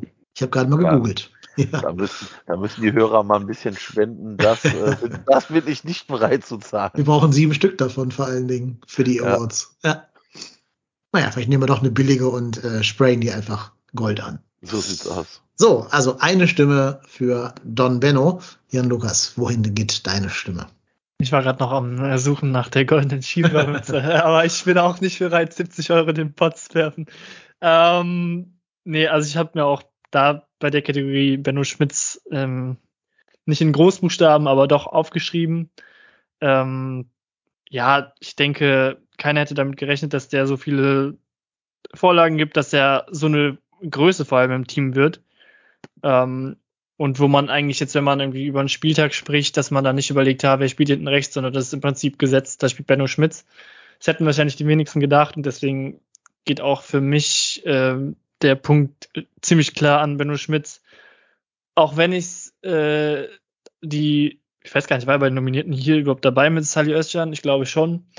Ähm, fand ich auch überraschend, beziehungsweise hat mich vor allem gefreut, weil es eben nicht klar war, und das ist ja im Prinzip dann eine Überraschung, ähm, dass der A so gut spielt, aber B auch die Chance bekommt, weil dass ich ein Fan von ihm bin, äh, wissen die meisten, aber ähm, dass er die Chance dazu kriegt, das zu zeigen und das Vertrauen kriegt, das ist halt A, das, was sich durch Baumgarts Trainerdasein durchzieht, aber auch B, ähm, ja, überraschend, aber trotzdem für mich klarer Punkt an Benno Schmitz. Ja, 2-0 Benno. Tessa, was nochmal spannend oder gehst du mit? Ja, ich habe ja vorhin schon angekündigt, dass ich Benno Schmitz auch auf einem Punkt habe. Äh, das wäre dann jetzt der Punkt. Definitiv, Benno Schmitz ist die Überraschung, weil, also ich kann mich allen Vorrednern nur ansch äh, anschließen. Es definitiv hätte niemand damit gerechnet. Bis vielleicht ein, zwei. Ich bashe ja keine Spieler, aber ähm, ich hätte auch nicht damit gerechnet. Und äh, deswegen, also de definitiv ähm, Benno Schmitz, ganz klar. Die anderen sind auch alle berechtigt, also auch ein Sali Özcan oder ähm, Lubicic, wobei ich bei Lubicic sehe ich die Überraschung nicht. Also ich finde schon, ähm, also weil ist ja neu. Also kann es ja eigentlich, wir wussten ja nicht, was uns so richtig erwartet. Hm. Ähm, deswegen Benno auf jeden Fall. Ja, ich glaube, wenn du keine Spieler basht, bist du hier leider im falschen Podcast. Tut mir leid. Ja, habe ich gehört. aber deswegen habt ihr mich doch auch eingeladen. Das Ja. ist doch jetzt ein positive, Ja, äh, so ist positives es. Gesprächsthema und äh, Als ja, ausgleichendes Element sozusagen. genau. Und in Vertretung von, von Marcos äh, Bewährungshelferin. genau, aber ich gehe auch mit Benno, also ganz eindeutiger Sieg hier, alles abgeräumt in der Kategorie mit 4 zu 0. Schindler, der nominiert wurde, das ist für mich jetzt der, der Recency-Effekt, nicht der Primacy-Effekt, sondern der Recency-Effekt. Der hat die letzten drei Spiele gut gespielt und davor jetzt auch nicht so toll. Also der, das reicht nicht, um zu sagen, eine Überraschung der gesamten Hinrunde. Modest haben wir ja schon und Baumgart haben wir auch schon sehr ausführlich besprochen. Genau, bei Jubicic stimme ich dir zu, Tessa. Der ist, ähm, also der kann insofern nicht überraschen, dass man halt keine, keine vorgefertigte Meinung von ihm hatte. Aber und bei, bei Modest wussten wir alle, was der kann und haben nur gehofft, dass er irgendwann mal wieder explodieren würde. Aber ich glaube, keiner hätte gedacht, dass Benno das in sich hat, was er jetzt gerade zeigt. Und das ist für mich halt das Überraschende, ähm, dass er halt dieses Potenzial nicht einfach nur abruft, das bereits vorhanden war, sondern das tatsächlich ähm, ja nochmal zehnfach gesteigert hat und damit zu einer wichtigen Säule dieser Mannschaft geworden ist. Und ich finde auch jetzt der Spielertyp im ganzen Kader, der am ehesten der Spielertyp Jonas Hector, dem Spielertypen Jonas Hector ähnelt. Also wenn Hector mal ausfällt und Benno auf links spielt, das gab es ja einmal, ähm, ist das, glaube ich, keine so doofe Idee, weil er am ehesten der Typ ist, der ihm vom äh, Spielertyp halt ähnlich ist. Jo, dann haben wir diese Kategorie auch erfolgreich vergeben. Die Szene der Hinrunde. So, da haben wir bestimmt einige, aber ich lese mal vor, was unsere äh, Hörer und Hörerinnen hier nominiert haben. Erstens, Modest klaut Baumgart die Mütze. Zweitens, Skiris Sprint zum 3-1 gegen Fürth. Drittens, Modeste mit Tränen, in Baumgarts Arm nach dem Spiel gegen Stuttgart. Viertens, Isis Monstergrätsche gegen Leipzig. Fünftens, Jan Sommer beim 4 zu 1. Sechstens, Jubicic in den Knick und ins Herz von Gladbach. Kilians Grätsche gegen Mainz. Schmitzes Rettungstat auf der Linie. Ich glaube, das war gegen Bielefeld, ne? Oder wo war diese, dieses Ding Ja. auf der Linie? Bielefeld. Genau. Ja. Dann der Derby-Sieg und Marc Uths 2-1 gegen Gladbach. Also ich denke mal, wir können Jubicic, Uth und Derby-Sieg als eine äh, so ein bisschen zusammenfassen, vielleicht als, als ne, Szene des Derby-Sieges irgendwie. Aber da würde mich natürlich interessieren, wer, wen ihr gleich nominieren werdet. Ich glaube, dass ich aber leider anfangen muss, was sehr schwer ist bei dieser, bei dieser Auswahl hier. Ähm, ich glaube, ich gehe mit der Mütze, die Modest Baumgart geklaut hat, weil das sinnbildlich ist für dieses, für diese Beziehung zwischen Trainer und Spieler. Haben wir gerade schon drüber gesprochen, ausführlich brauche ich hier nicht wiederholen, aber das würde Modest jetzt bei Markus Gistol eher nicht machen, dem da irgendwie zumindest im Scherz die Mütze klauen, nee, mit den irgendwie andere Sachen wahrscheinlich antun, aber nicht im Scherz. Ähm, und deswegen, ja, einfach als Sinnbild, als Symbol für diese Szene, auch so ein bisschen als ähm, ja, so ein bisschen Dekonstruktion dieses, dieses Baumgart-Images mit der Mütze und so. Auch wie Baumgart reagiert hat, als, als so ein bisschen gießgrämiger Seebär, der ist ja gar nicht so geil fand, dass ihm die Mütze da geklaut wird. Und wie dann Modest Samba tanzt, ist ja auch so ein bisschen ikonisch, so ein bisschen Meme-Potenzial. Die Szene bleibt auf jeden Fall mehr hängen. Also der Derby-Sieg an sich, auch ein geiles Erlebnis, keine Frage. Aber beim Derby-Sieg ist nicht die eine Szene für mich so hängen geblieben, wie eben das mit der Mütze. Deswegen nominiere ich die Mütze, die Baumgart geklaut wurde. Da ich befürchte, dass, oder was heißt befürchte, ich glaube auch, dass die hier die meisten Stimmen bekommen wird, die der Mützenjubel, weil es ist ein wirklich, wirklich ikonisch und das, was so am besten hängen bleibt.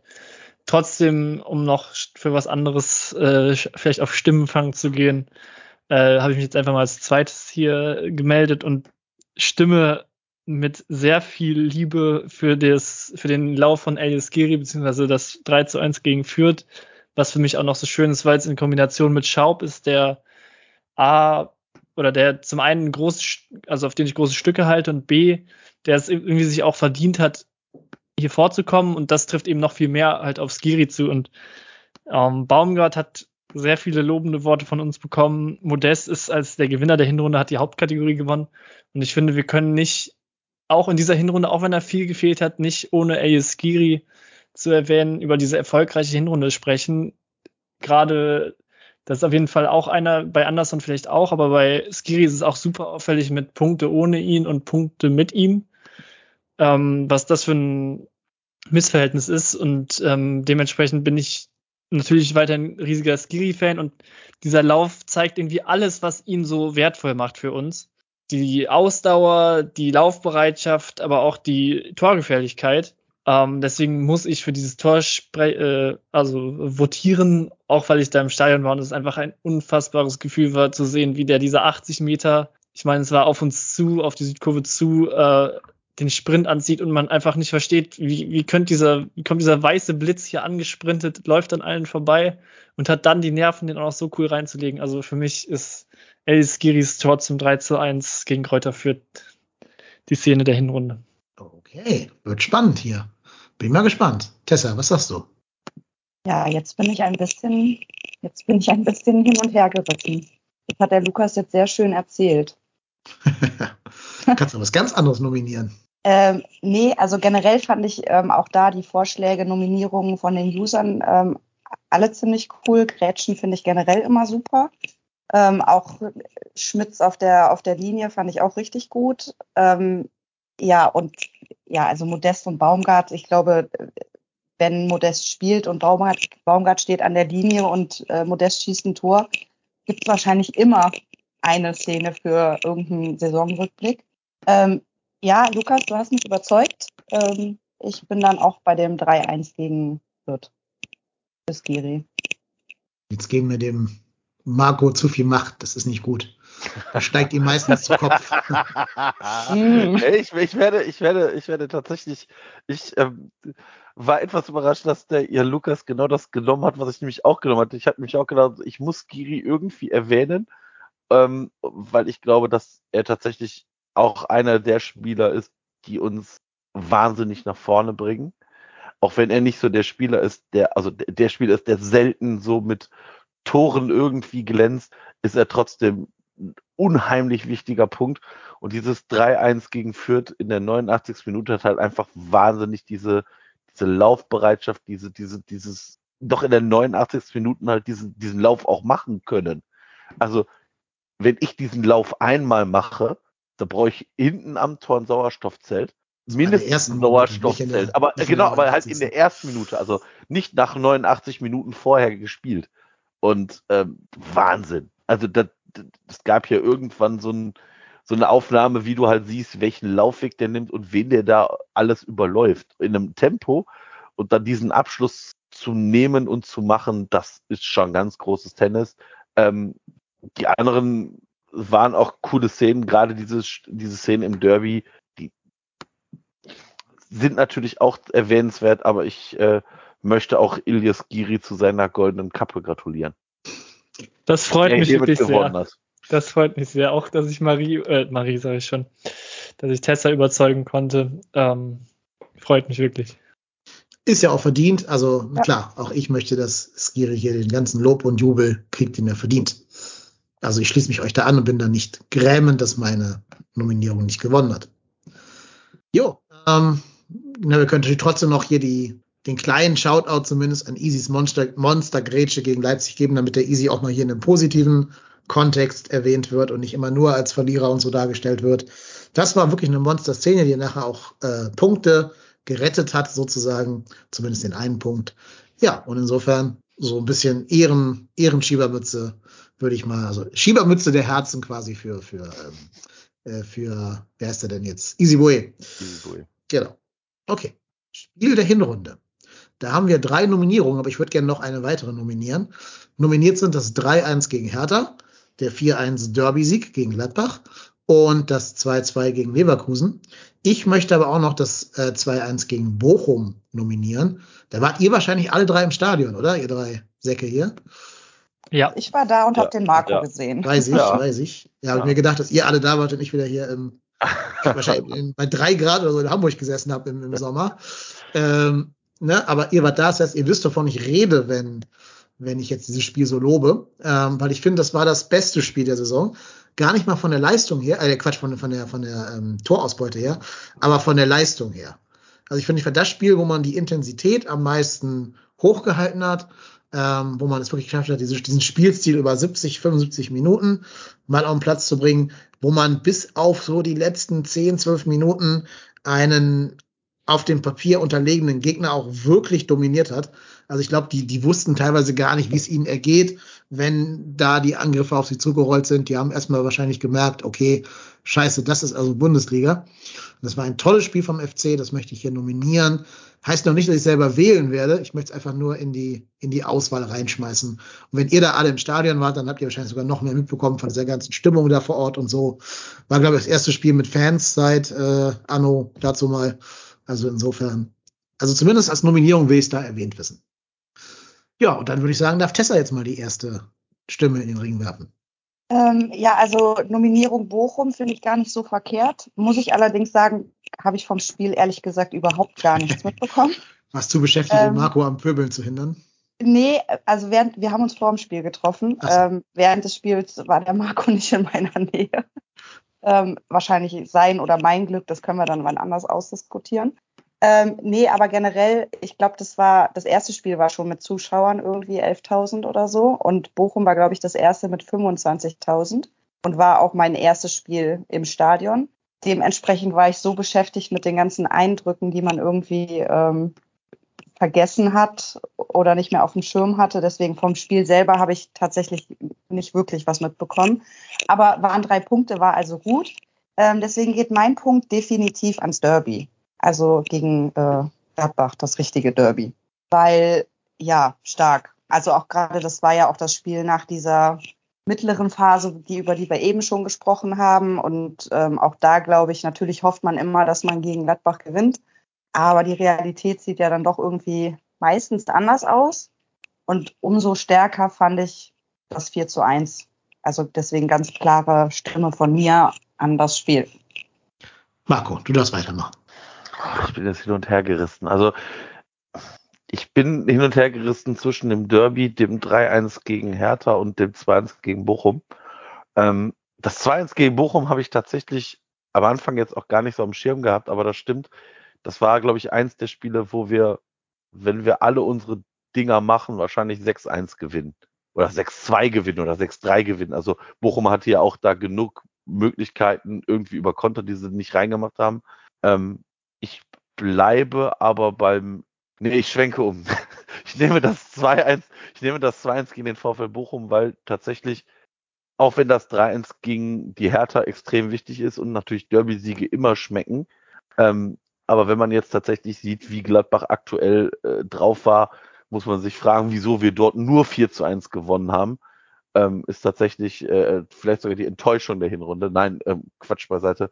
Ähm, das 2-1 gegen Bochum war extrem wichtig am dritten Spieltag, die Punkte zu holen. Und das war ein Spiel, wo wir den Gegner tatsächlich größte Teile des Spiels dominiert haben und hinten raus die Tore machen. Dass der FC natürlich dann, ich sag mal, ich glaube, das 2-0 von, von Lemperle fiel in der 91. Das ist natürlich doch typisch FC, dass wir dann hinten wieder das 2-1 kassieren und Bochum noch einen Angriff fährt. Ne?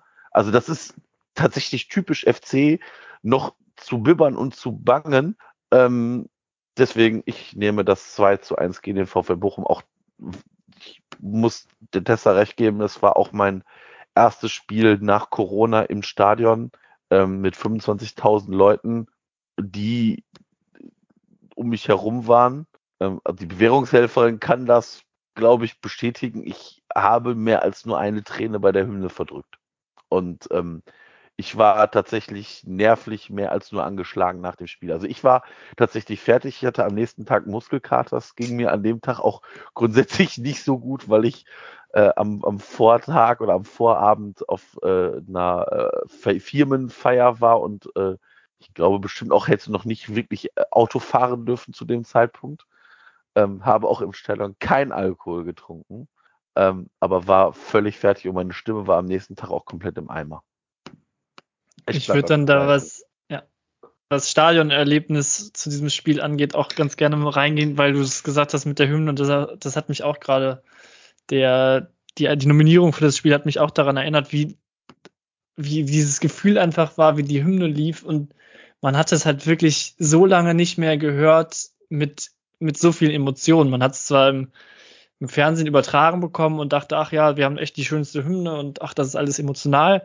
Aber wie man da stand und dann dieser, diese, diese Masse singt, ohne halt, dass die Musik dazu läuft, weil das Spiel angepfiffen wurde und keiner im Stadion ist leise und alle sind so in diesem Moment, dass sie diese Hymne über den Amt hinaus singen und das ist ja eigentlich was ganz, äh, was ganz Normales, dass, dass die Hymne nach dem Anpfiff weiter gesungen wird. Aber in dem Moment war das so magisch irgendwie, dass, dass dass alle das so gesungen haben und man kannte es einfach nicht mehr. Es ist ja schon Normalität, irgendwie, wenn man, zumindest für mich, weil ich eigentlich fast jedes Heimspiel da bin, aber es ist, es ist einfach so ein magischer Moment gewesen, dass man dachte, oh, was, wie, wie wahnsinnig sind das, dass hier gerade alle Menschen zusammen dieses Lied singen und da ist auch mein Blick aufs Spiel gar nicht mehr da gewesen. Das ist einfach, man war nur in dem Moment und äh, ich wollte eigentlich auch für das Derby abstimmen, weil äh, man gewinnt irgendwie 4-1 gegen Gladbach und das ist das super Besonderes. Und es war da natürlich dann das Gegenteil ein bisschen von dem Bochum-Spiel, dass es so ein bisschen der Abschied war, weil man wusste, okay, danach wird man irgendwie nicht mehr in diesem vollen Stadion stehen. Aber in dem Moment, in dem ich jetzt wieder an diese Hymne denken musste, muss ich doch auch für das Spiel gegen Bochum abstimmen. Ja, also ich habe es ja nur am Fernseher verfolgen können, wie ich gerade schon angedeutet habe. Ähm, und es hat sich selbst durch den Bildschirm durchtranszendiert in mein Wohnzimmer. Und wir waren hier zu zweit. Ich und der, der P-Rod und ich saßen hier am Sofa. Und selbst wir hatten halt diese Gänsehaut. Da war auch zum Glück, lief ja, glaube ich, auf Sky, war ja ein Samstagspiel, ne, muss Sky gewesen sein. Da war zum Glück auch der, der Moderator da, der Kommentator, so sensibel die Fresse zu halten, während dieses, dieses Momentes, wo die Hymne weiter lief. Also es hat mich selbst zu Hause am Fernseher ergriffen. Das Video von diesem Weitersingen der Hymne ist ja unserem, auf unserem YouTube-Kanal auch zu sehen ist bis heute, glaube ich, auch der am meisten geklickte Clip auf diesem äh, nicht sehr erfolgreichen YouTube-Kanal. Insofern, ja, gehe ich mit. Obwohl natürlich so ein Derby-Sieg immer, immer irgendwie auch eine Erwähnung wert sein muss. Trotz allem äh, intensiver war mit dem Spiel gegen Bochum. Ich weiß gar nicht warum, für mich jetzt am Fernseher, aber es ist so.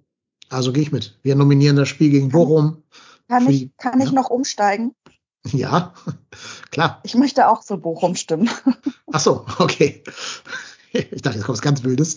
Ja, klar, gerne. Dann haben wir es einstimmig und also ich glaube, allein jetzt das Gespräch darüber hat bei dem einen oder anderen schon wieder Gänsehaut ausgelöst. Insofern, wenn ein Spiel sowas mit einem macht oder mit, äh, mit den Personen macht, dann muss es, glaube ich, zu Recht das Spiel der Saison, der Hinrunde sein. Ja, das Spiel war auch tatsächlich so der, der Start des Benno Schmitz, ne?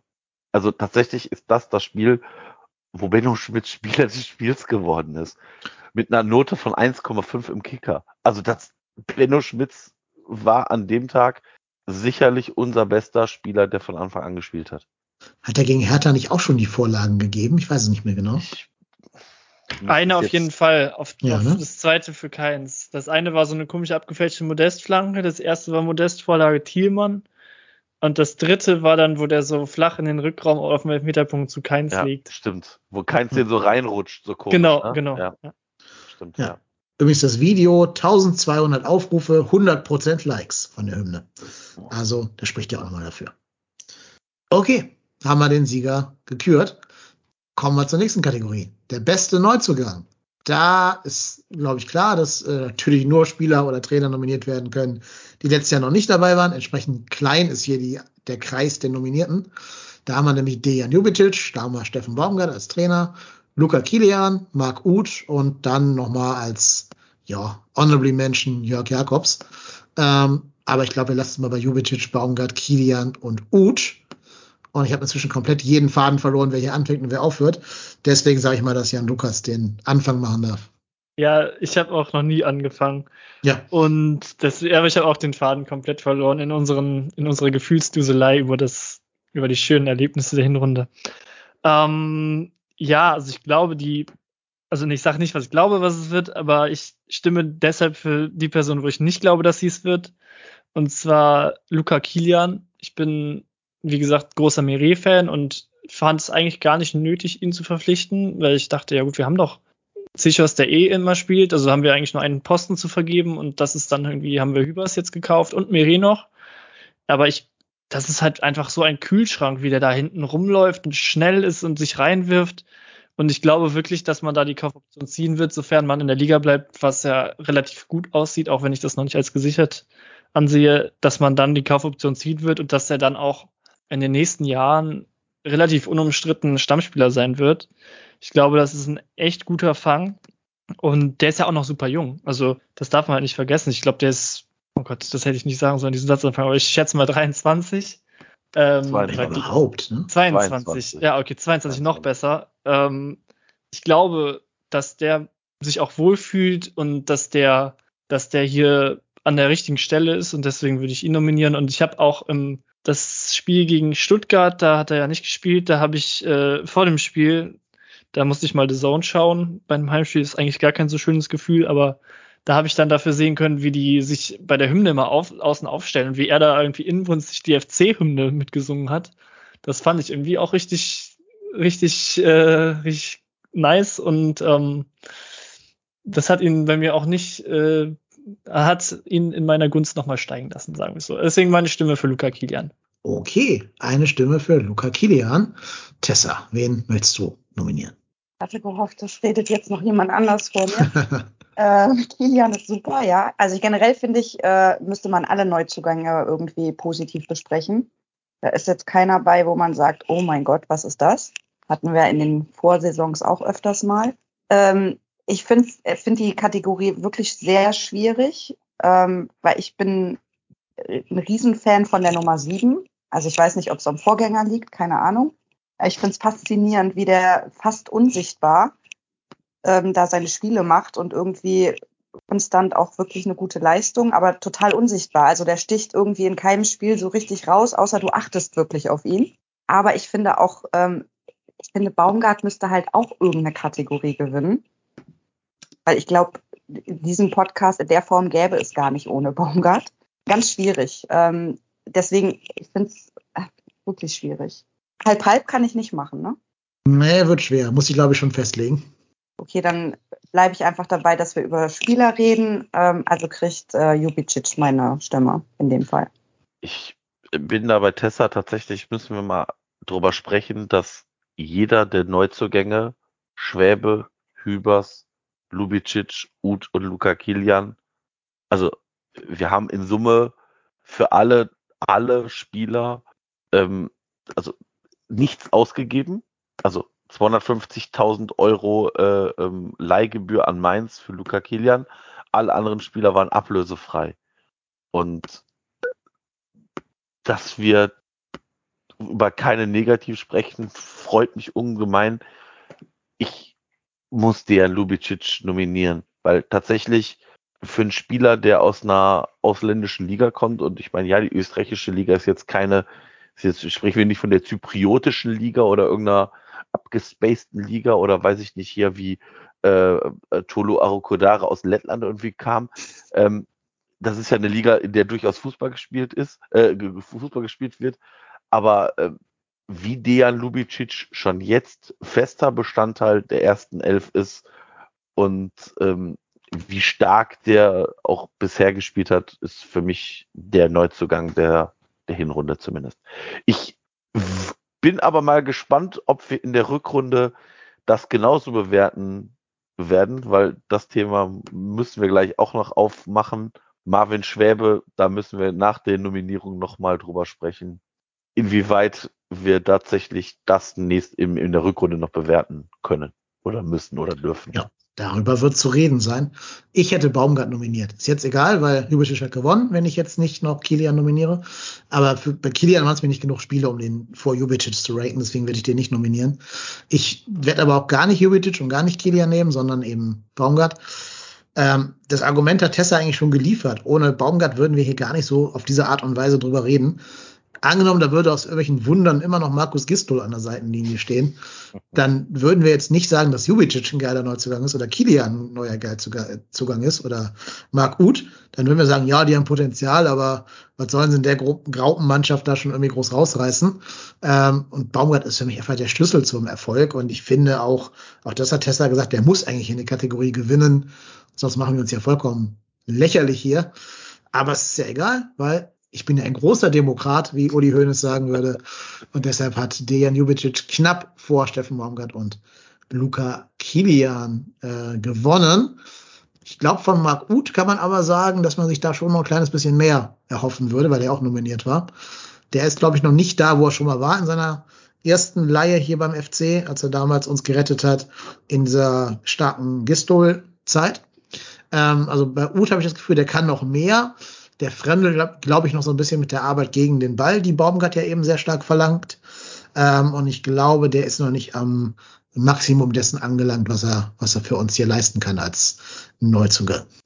Ich bin von Uth sogar positiv überrascht. Ich halte, habe wenig von dem gehalten, obwohl er diese erfolgreiche Rückrunde bei uns hatte.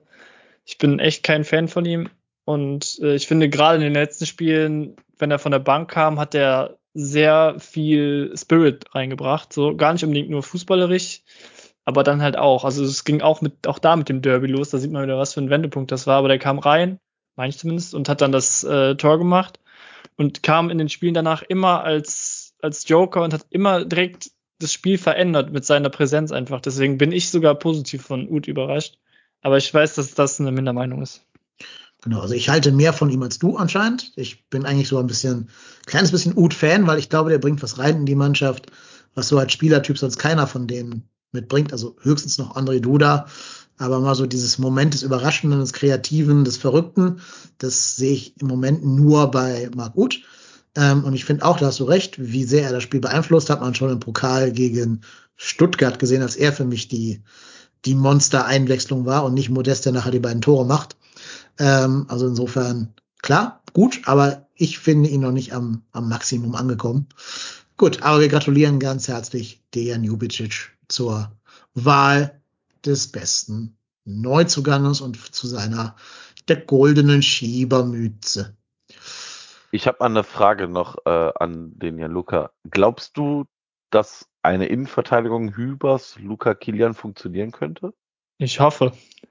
nee, ich glaube es auch. Aber ähm, ich würde jetzt nicht, also ich würde da auch noch eine Rückrunde warten, weil ich glaube, die haben irgendwie gefühlt noch gar nicht zusammengespielt. Es hat irgendwie immer Hübers mit Meret im Pokal, dann gegen Stuttgart oder Hübers und Sichers gespielt. Deswegen kann ich das noch nicht so recht abschätzen, wie Hübers ähm, so auf Dauer neben Kilian aussehen würde. Aber von den Spielertypen her glaube ich schon, dass die beide auch zusammenspielen könnten, wenn Hübers den Durchbruch schafft. Also von Kilian bin ich auf jeden Fall überzeugt da. Aber also was letzt, in den letzten Spielen Hübers so gezeigt hat, war auch sehr vielversprechend. Ja. Wobei wir nicht vergessen sollten, dass Rafael Tschichos der, der 14. beste Innenverteidiger der Bundesliga ist, wenn es nach dem Kicker-Fachblatt geht. Ja. Ja, ja, ja klar. Mhm. Ja, herzlichen Glückwunsch, Rafael Tschichos, zu dieser Nominierung. Ich, es soll auch gar nicht, ich, ich möchte, ich wollte gar nicht so auf Rafael Zichers jetzt rumtreten. Doch, doch. Weil, äh, nein, nein, nein, nein, nein, nein, nein, nein, ich finde, nein, also ja, Nein, ich, bin, nein. ich bin, ich bin kein, ich bin sicherlich kein Tschichos-Freund, aber ich erkenne es an, dass die Saison sicherlich nicht die schlechteste von ihm ist. Ja, aber- nach hinten raus. Aber auch das ist wieder so ein, so ein Recency-Effekt. Die Saison war doch nicht gut, oder die Hinrunde. Am Ende war es stabil, aber davor war doch alles sehr durchwachsen. Ja, ja. Also, ja, ist halt auch schon 31, ne? So. Ah, Ja, ja, wir, Der wir wird- werden sehen. Wir Der werden wird nächstes Jahr ein wichtiger Baustein sein beim Versuch, Schalke wieder in die erste Liga zu schießen. Äh, oder von mir aus den HSV oder so. Aber Glaubst du das? Glaube ich Ja, nicht. doch. Also, Also, ich glaube nee. tatsächlich, ob er Ich wichtig ist, ob er dahin geht, was meinst du? nee, ich glaube, dass, äh, also wenn er nicht tatsächlich, es, es gab ja jetzt kurzzeitig mal das Gerücht, dass er äh, nach Amerika wechselt oder wechseln möchte. Ähm, ich kann mir nicht vorstellen, dass, also ich könnte mir vorstellen, dass man mit ihm verlängert. Ach, da ist er schon 32 bis dahin, bis man verlängert. Glaube ich auch. Und ich sehe auch ihn auf keinen Fall beim FC Schalke beim äh, so rumreichen, sondern eher auch in Amerika, weil das ist echt, das ist ja kein Gerücht. Also es war jetzt ein Gerücht für aktuell, aber es ist auf jeden Fall ein Fakt, dass er gerne mal in den USA spielen will. Die Frage ist halt nur wann. Mhm. Und ich habe auch eher die Hoffnung, dass es dann vielleicht auch nächstes Jahr schon soweit ist. Aber ähm, ich glaube nicht, dass er nochmal in die Zweitliga geht. Der ist doch im Sommer ablösefrei, oder? Ja. Weiß ich nicht. Von mir soll er sich in den USA nochmal die Taschen voll machen. So würde ich ihm gönnen. Also ist ja super. Da kriegst du ja richtig Kohle und kannst nochmal schön. Welcher Verein war das, der ihn wollte? Äh, von der MLS? Boah, War es irgendwas Gutes oder irgend so ein, so ein Ragnet State? Ich, keine Ahnung. Also die MLS bin ich raus. Also da, da könnte ich dir jetzt nicht einen einzigen Verein sagen. Es geht ja um den. Ich weiß auch nicht, Oh, wer jetzt an sich ist da. Also Ort wissen, ob er, ob er in der Sonne liegen darf oder ob er irgendwo in Nebraska da äh, vor sich hin vegetieren muss. Aber steht jetzt hier auch nicht, steht nur MLS, Wechsel in die USA. Ja, gibt anscheinend keinen Verein. Egal, hoffen wir für ihn, dass es Florida ist oder irgendwas anderes Schönes, wo, die, wo zumindest schönes Wetter ist. Gut, haben wir das hier für diese Kategorie auch. Bleiben noch zwei. Nee, noch eine, nur noch die letzte. Ach Gott, schon das Finale dieser, dieser äh, Kategorie. Ja, äh, dramaturgisch gar nicht so klug, muss ich mir jetzt selber als Kritik auf mein Hausaufgabenheftchen draufschreiben. Es ist doof, mit einer schlechten Kategorie hier rauszugehen. Vielleicht erfinde ich gleich noch spontan eine oder so. Mal schauen. Ähm, aber jetzt steht noch an die Wahl zum Gurkenspiel der Hinrunde. Bei dem Gurkenspiel der Hinrunde sind nominiert das 0 zu 5 gegen Hoffenheim, glaube ich verständlicherweise nominiert, das 0-2 gegen Augsburg, das 1-1 gegen Bielefeld und das 4-1 gegen Gladbach, weil es nur 4-1 ausgegangen ist. Äh, ich weiß nicht, wer dran ist. Wahrscheinlich ich, ne? Oh, äh, äh, ähm, intuitiv wäre es natürlich das 5-0 gegen Hoffenheim. Aber ich sage das 2-0 gegen Augsburg, weil ich finde, gegen Hoffenheim kannst du verlieren an einem guten Tag. Und gegen Hoffenheim verlieren wir sehr gerne an guten Tagen in Hoffenheim. Die sind auf dem Papier einfach besser als wir. Muss man sagen, Baumgart-Effekt hin oder weg. Die sind, glaube ich, jetzt auch irgendwie Platz 4 der Tabelle oder irgendwie sowas. Also die haben natürlich nochmal eine andere, Platz 5 sind sie, aber punktgleich mit Leverkusen. Ähm, aber die haben nochmal eine andere Tiefe im Kader. Die haben da richtig gute Spieler, die ich auch gerne bei uns hätte. Ne, Kramaric leider genannt oder Samaseku oder wie die alle heißen da. Ähm, da kannst du an einem richtig schlechten Tag auch mal wirklich ordentlich untergehen. Vor allem, weil ich auch finde, die Leistung war gar nicht so schlecht, wie das Endergebnis von der Höhe her aussagt. Also klar haben wir da, waren wir da wirklich unterlegen, klar, keine Frage. Mit ein bisschen mehr Spielglück machst du direkt nach der, nach dem Wiederanpfiff zur zweiten Halbzeit des 1-1 und dann läuft das Ding auch anders. Aber ist halt nicht so gekommen. Stattdessen bist du halt total gecrashed. So Streichergebnis hast du immer drin. Deswegen nehme ich nicht Hoffenheim, sondern ich nehme Augsburg. Also alleine so auch als, als, äh, einfach um Augsburg nochmal abhaten zu dürfen hier, um so ein bisschen gegen Augsburg ranten zu dürfen. Das ist der unnötigste Verein der ganzen Bundesliga. Ich habe zehnmal lieber selbst Bielefeld oder Mainz oder Fürth in der Liga als Augsburg. Die machen seit elf Jahren nichts anderes, als Treten und Zeit schinden und irgendwie ein Tor reinzumurmeln und gewinnen damit regelmäßig ihre Spiele gegen uns. Die halten auch immer jedes Jahr nur die Klasse, weil die gegen uns sechs Punkte holen oder vier Punkte mindestens holen. Und das sind immer genau die vier Punkte, die sie dann brauchen, um die Klasse zu halten. Und einfach, weil ich mir gewünscht habe, wirklich gewünscht habe, dass unter Steffen Baumgart dieser Verein mal wirklich auf die Fresse kriegt und mal so richtig in seine, seine Schranken verwiesen wird. Und weil ich persönlich enttäuscht bin, dass das nicht eingetreten ist, nämlich das Spiel gegen Augsburg. Ich glaube, Marco war nie als zweites dran, dann darf jetzt Marco mal die zweite Stimme machen. Also Augsburg ist tatsächlich auch äh, mein, mein Hassspiel Nummer eins. Also tatsächlich, ich bin da voll bei dir. Komplett. Ich mag diesen Verein auch nicht. Also ich, nee, ich finde die handelnden Personen katastrophal da. Ich, nee, ich muss jetzt vorsichtig sein, was ich jetzt sage. Ich, bisher war das eine Folge, wo ich relativ human durchgekommen bin. Ähm, ich versuche auch in der Rückrunde positiver zu sein und nicht immer in, in Katastrophenmodus zu schalten. Ähm, aber Augsburg ist für mich das, die allerletzte Truppe. Und ähm, wie du schon richtig gesagt hast, 5-0 gegen Hoffenheim, ja, das tat sicherlich weh. Aber das kann dir passieren. Also das, wir werden auch vielleicht in der Rückrunde den einen oder anderen Schiffbruch mal erleiden. Ähm, weil tatsächlich gehen die guten Teams, also Dortmund, Bayern, Leverkusen haben wir bisher immer sehr, sehr gut ausgesehen, die Saison. Auch Leipzig haben wir sehr, sehr gut ausgesehen. Gladbach, die also nominell sicherlich alle vor uns landen müssten. Ähm, deshalb kann ich so ein, also 5-0 war natürlich hart, aber ich habe lieber mal so eine 5-0-Klatsche und äh, gewinnen dann die restlichen Spiele, die wir sonst vielleicht 2-1 verlieren, äh, spielen wir unentschieden oder gewinnen wir. Ähm, aber das 2-0 gegen Augsburg, das hat mich schon getroffen, weil auch da habe ich geglaubt, dass wir, dass wir das Spiel hätten gewinnen können. Und mit den drei Punkten mehr, da würden wir jetzt äh, über, also Richtung Frankfurt, über Frankfurt stehen, wären Tabellenplatz Nummer 6. Und ich glaube gar nicht, was dann mit mir los wäre. Da würde ich wahrscheinlich hier äh, komplett entblößt sitzen. Den ganzen Podcast. Also, vielleicht ist es auch gut so, dass es so gekommen ist, aber äh, das war ein Spiel, das hat mich tatsächlich getroffen. Deshalb auch bei mir das 2-0 gegen Augsburg oder 0-2 gegen Augsburg. Okay, Jan Lukas, du darfst. Ja, ich kann da auch nochmal Stadionperspektive reinbringen. Also das war wirklich absurd gegen Augsburg. Also was Stadion bei mir angeht, war das auf jeden Fall das absolute Lowlight. Ähm, dieses Tor, was da fiel, ich meine, ich glaube, das war ja nicht das Dorschtor, das war das zweite, glaube ich. Aber beim ersten Tor alleine schon, ähm, liefen, also du hattest eh schon eine schlechte Stimmung im Stadion, weil es wieder runtergesetzt wurde auf 15.000 waren es da, glaube ich. Ähm, jedenfalls war es ohnehin schon leise, aber so ein kleines Gesenkchen war irgendwie schon noch im Stadion. Und dann flog der Ball ins Tor. Vielleicht war es doch der Weitschuss das 1-0. Jedenfalls, auf einmal war leise. Normalerweise hört man immer irgendwas da von rechts vorne aus meiner Perspektive, also aus dem Gästeblock. Ähm, und es war einfach totenstille. Es waren etwa 20 Menschen da, die sich gefreut haben. Es war natürlich auch ein Freitagabend und Augsburg ist weit weg. Aber ob man sowas dann unbedingt in der Bundesliga braucht, ist dann wirklich mal eine sehr große Frage. Von daher verstehe ich äh, sämtliche, ja, so ist kein Wort des Hasses gegen Augsburg zu viel, nein, Hass ist immer zu viel, aber es ist auf jeden Fall sehr verständlich, dass man hier Augsburg nochmal einen drüber hauen will. Und doch entscheide ich mich für das 0 zu 5 gegen Hoffenheim, weil ich da in der Kneipe saß mit, ähm, mit jemandem, den ich, glaube ich, auch das erste Mal irgendwie in, dem Leben, in meinem Leben irgendwie gesehen hatte. Wir dachten, wir brauchen uns mal einen netten, netten Abend in der Kneipe, sprechen ein bisschen, gucken dabei FC und es war wirklich ein Desaster und es war einfach chancenlos und wir waren beide einfach nur abgefuckt über dieses Spiel.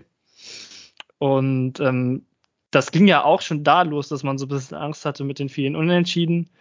Und dann hatte man zwar dieses, dieses ähm, 13 gegen Fürth, was ein bisschen die Sorgen genommen hatte, aber dann direkt wieder einen draufkriegen, wo man nicht sicher war, ob die Mannschaft stabil genug ist, um das in die wegzustecken. Da hatte ich dann zwischenzeitlich schon auch ein bisschen Angst. Deswegen ist für mich das 0 zu 5 gegen Hoffenheim das äh, Gurkenspiel der Hinrunde. Mhm. Ganz kurz, äh, ich ergänze nochmal eben deine Frage von gerade. Das 1-0 gegen Augsburg war dieses Gestochere von André Hahn. Das war, wo sich Vargas links durchsetzt, ja, genau. den Ball in die Mitte kriegt und dann stochern sie alle rum. Der Weitschuss von Dorsch an sich ein schönes Tor, war das 2-0. Aber allein schon dieser arrogante Scheißjubel von dem, von dem Dorsch hinterher. Ja, egal. Ich will ja, keinen die liefen, die liefen da zur Kurve und es war einfach niemand da. Das war einfach toll. Ja, ja.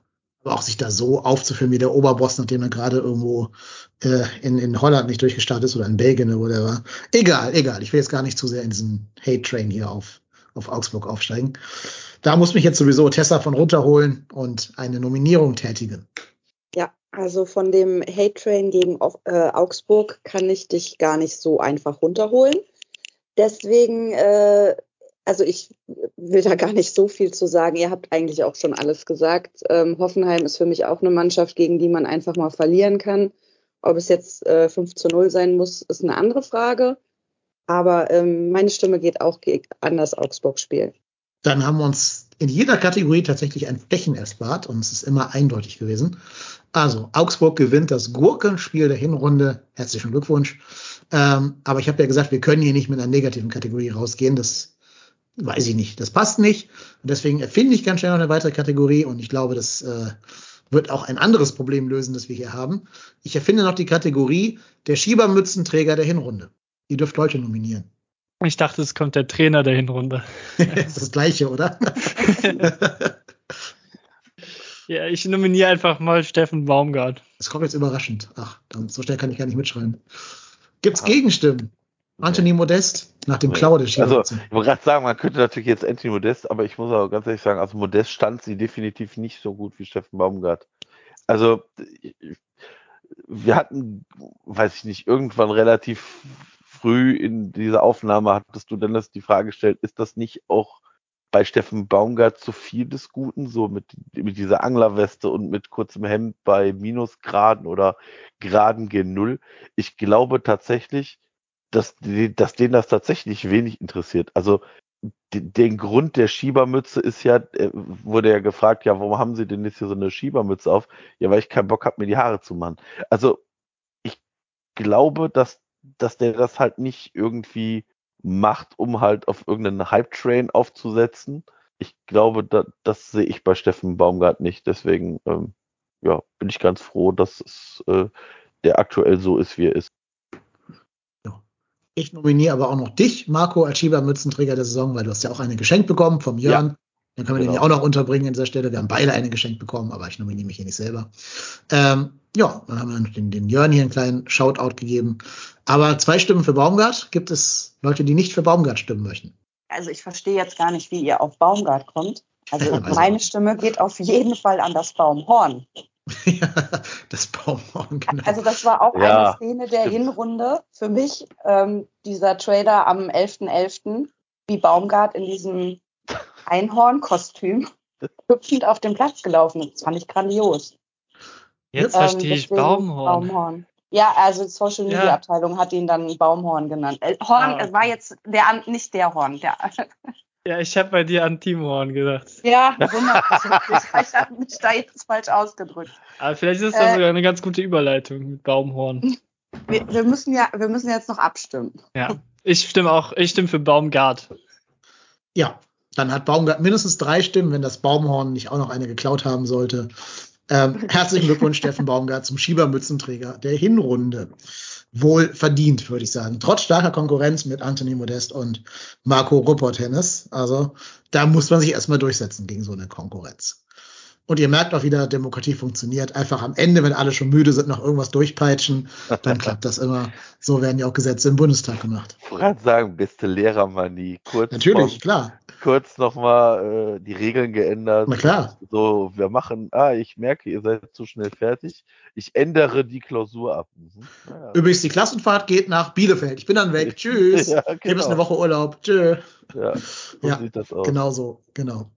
Ja, aber herzlichen Glückwunsch, Steffen Baumgart. Es kann ja auch nicht sein, dass du hier in keiner Kategorie gerecht also, das, das also tatsächlich, tatsächlich ähm, Baumgart fast in jeder, in jeder Kategorie nominiert und nicht gewonnen. ja, ähm, nicht sein, ne? es, kann wirklich eigentlich nicht sein. Also tatsächlich muss man Steffen Baumgart dafür Respekt zollen, was er aus diesem Verein, um diesen Verein herum geschaffen hat. Ähm, es stimmt mich frohen Mutes auch für die Rückrunde ich gehe tatsächlich seit langer Zeit nicht äh, depressiv in so eine Rückrunde. Ja, und Steffen Baumgart mit seiner frisch gebackenen Schiebermütze der Hinrunde muss jetzt auch eine schwierige Entscheidung treffen. Er muss sich zwischen dem, äh, dem, dem, wie hieß das Ding? Horn? Dem Horn? Baumhorn. Baumhorn und dem Schwäbhorn entscheiden. Also er muss sich im Tor entscheiden, ob er Timo Horn wieder das Vertrauen gibt oder weiterhin Martin, Marvin Schwebe dort spielen lässt, der ihn hier vertreten hat in seiner Abwesenheit. Ähm, dazu hat natürlich auch unser Lieblingsjournalist Frank Lussem vom Kicker was geschrieben. Eine Statistik, die uns der P-Rod äh, zugespielt hat. Die sollen wir hier nicht unerwähnt lassen.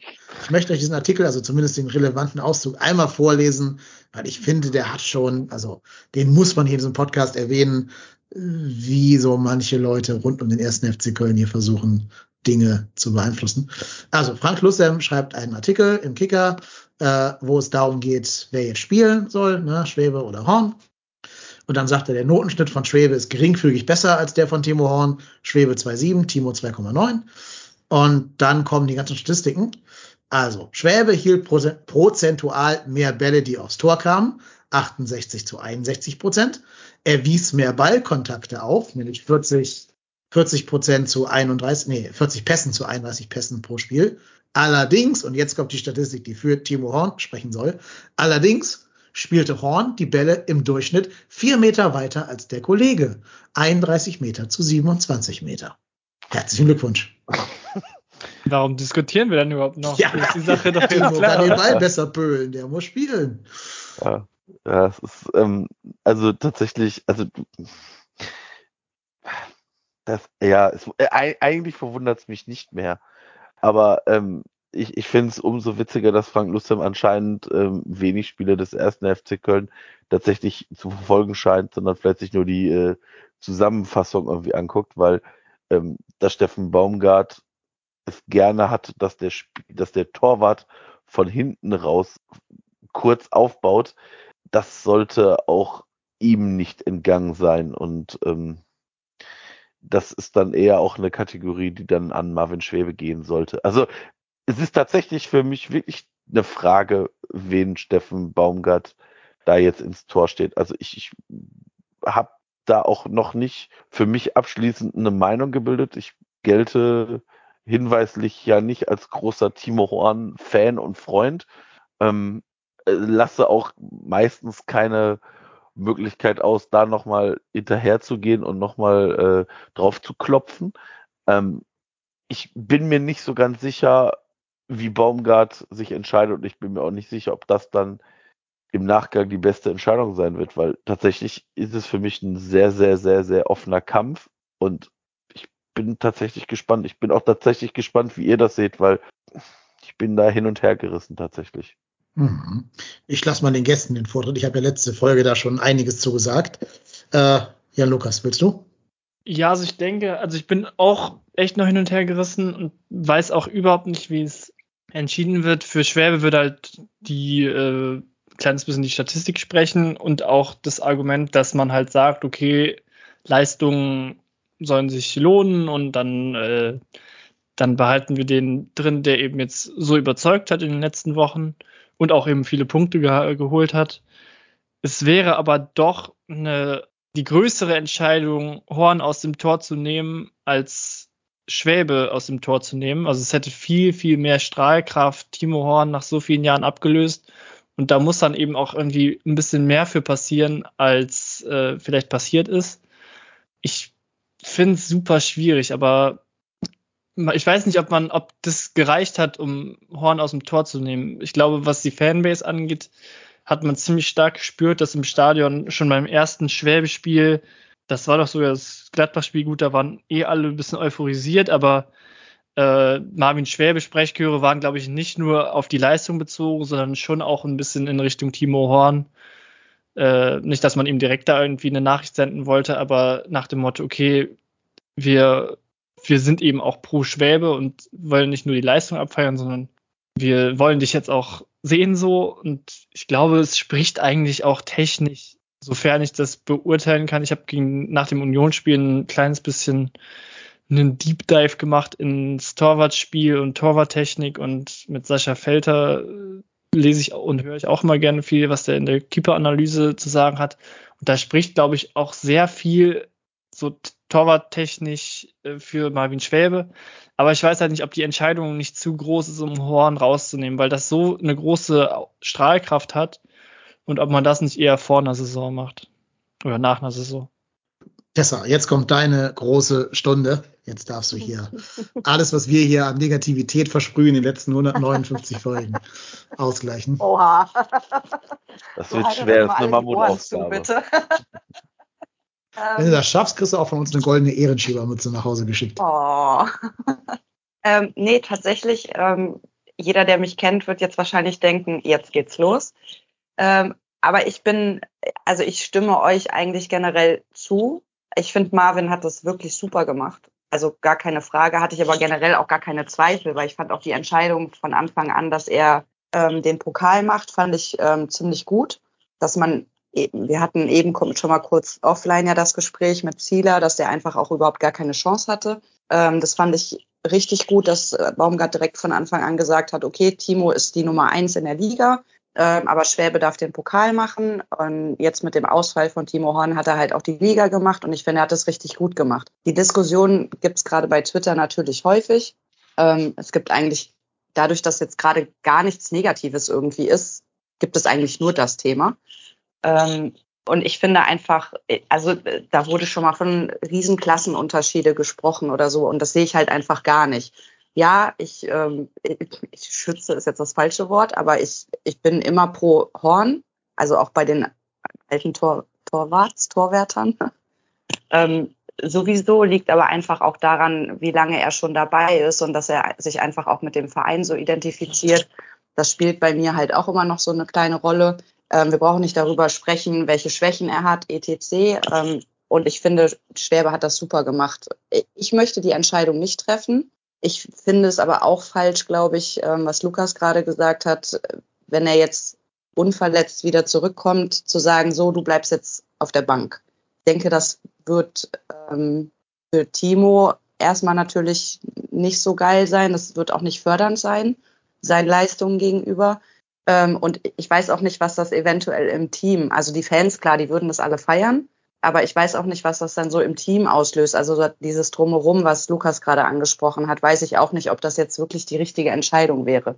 Generell wäre es für mich aber auch okay, wenn der Schwäbe steht, nochmal im Tor steht. Schwierig wird wahrscheinlich auch sein, ein Spiel der, ein Spiel der. Also muss ja schon eine Entscheidung getroffen werden. Mhm. Vor allem wird dann ja spannend sein, wenn Schwäbe in der Bundesliga spielt, ob dann Timo im Pokal spielen darf. Also genau andersrum als jetzt quasi. Ähm, wir hatten das ja schon in der Folge mit Thomas Hiete besprochen, ne, der ja letzte, letzte Folge bei uns zu Gast war. Der ist ja beim Kicker angestellt, aber ist dafür Wolfsburg zuständig und nicht für den FC. Leider. Ähm, und er sagt ja, er glaubt nicht, dass da irgendwie viel, viel Getöse kommt, wenn Timo abgesägt wird. Das habe ich da in der Folge schon anders gesehen. Das sehe ich auch mit ein bisschen Abstand heute noch anders wenn du Timo absägst, also absägen klingt so hart, wenn du ihn auf der Bank lässt und, und Schwebe drin lässt, machst du dir ein Thema auf. Du machst Unruhe auf ähm, und du wirst damit einige Gazettenreporter auf den Platz rufen. Und ich vermute eben auch, das habe ich auch dem Thomas schon gesagt, deswegen darf ich es hier nochmal wiederholen. Ich vermute auch, dass Frankie da nicht die Füße stillhält, sondern dass auch der da tendenziöse Artikel schreiben wird. Wenn du dann die nächsten drei Spiele gewinnst, ist das wieder scheißegal. Dann redet keiner mehr über das Torwartthema. Dann sagt man darüber höchstens, dass es der Push war, den die Mannschaft gebraucht hat, dass jetzt alle sehen, dass man da Erbhöfe abgeschafft hat und so weiter. Wenn du aber jetzt vielleicht gegen Hertha irgendwie unglücklich verlierst und dann kommen ja eh schon die Bayern und da verliert man in der Regel sowieso, aber dann vielleicht noch ein bisschen höher verliert, weil gerade Lewandowski und Gnabry und Thomas Müller einen guten Tag haben, äh, dann hast du direkt ein großes Thema. Und ob man bereit ist beim FC dieses Thema jetzt schon anzugehen, das weiß ich nicht. Das sehe ich nicht. Ähm, andererseits kann es ja auch nicht sein, dass jemand immer spielt, weil man so ein bisschen Angst hat vor den Reaktionen, die kommen, wenn er nicht spielen würde. Ne, das ist, um jetzt schon wieder einen Schulvergleich zu bringen, das ist so, wenn man, wenn man dem Kind eine bessere Note gibt, wo die Eltern dauernd Rabatz machen, damit man Ruhe vor den Eltern hat. Das äh, kann man tun, ist aber auch keine gute Idee. Und deshalb glaube ich im Endeffekt leistungstechnisch, das, ich habe ja gerade hier die Statistiken von Frankie zitiert, ähm, spricht vieles für Marvin Schwebe. Jetzt sind wir natürlich alle nicht im Training dabei, Aber ich vermute, wenn die beiden so trainieren, wie sie zuletzt gespielt haben, musst du eigentlich ehrlicherweise Marvin Schwebe spielen lassen. Ja, bin gespannt. Also das ist für mich so das spannendste Thema. Wann ist das erste Spiel? Am 9.1., glaube ich, ne? Am Sam ja. Samstag oder Sonntag, weiß ich es gerade gar nicht, gegen Hertha BSC. Sonntag muss das ja sein, ne? Sonntag also 15.30 genau. Ein Datsenspiel mal wieder. Juhu. Ja. Ähm, ja, und ich bin sehr, sehr gespannt. Eine Stunde vor Anpfiff kommt ja die Aufstellung raus. Vielleicht ist ja vorher auch schon durchgesickert, keine Ahnung. Aber das ist für mich so das Spannendste, was jetzt so rund um den FC passieren wird, wenn sich keine Transfergerüchte mehr ergeben. Also ich bin sehr, sehr gespannt, wie Baumgart da entscheiden wird. Und so ein bisschen messe ich ihn auch daran, ob er sich ja traut, an Erbhöfe ranzugehen oder nicht. Insofern halt im Training nicht irgendwelche Dinge passieren, die wir jetzt halt nicht sehen können. Ne? Irgendwelche ganz besonders herausragenden Leistungen von Timo, wenn Marvin mit so einem richtig schlechten Trainingsstart irgendwie aus dem Urlaub zurückkommt. Also, wenn da alles normal läuft, bin ich sehr gespannt, was passieren wird. Ja, bin ich, bin ich bei euch. Also ich bin wirklich gespannt, was da, was da passiert. Ich glaube tatsächlich, das ist eine Entscheidung. Ich gehe davon aus, dass die Steffen Baumgart und dem FC sowieso um die Ohren fliegen wird, egal in welche Richtung wir uns entscheiden.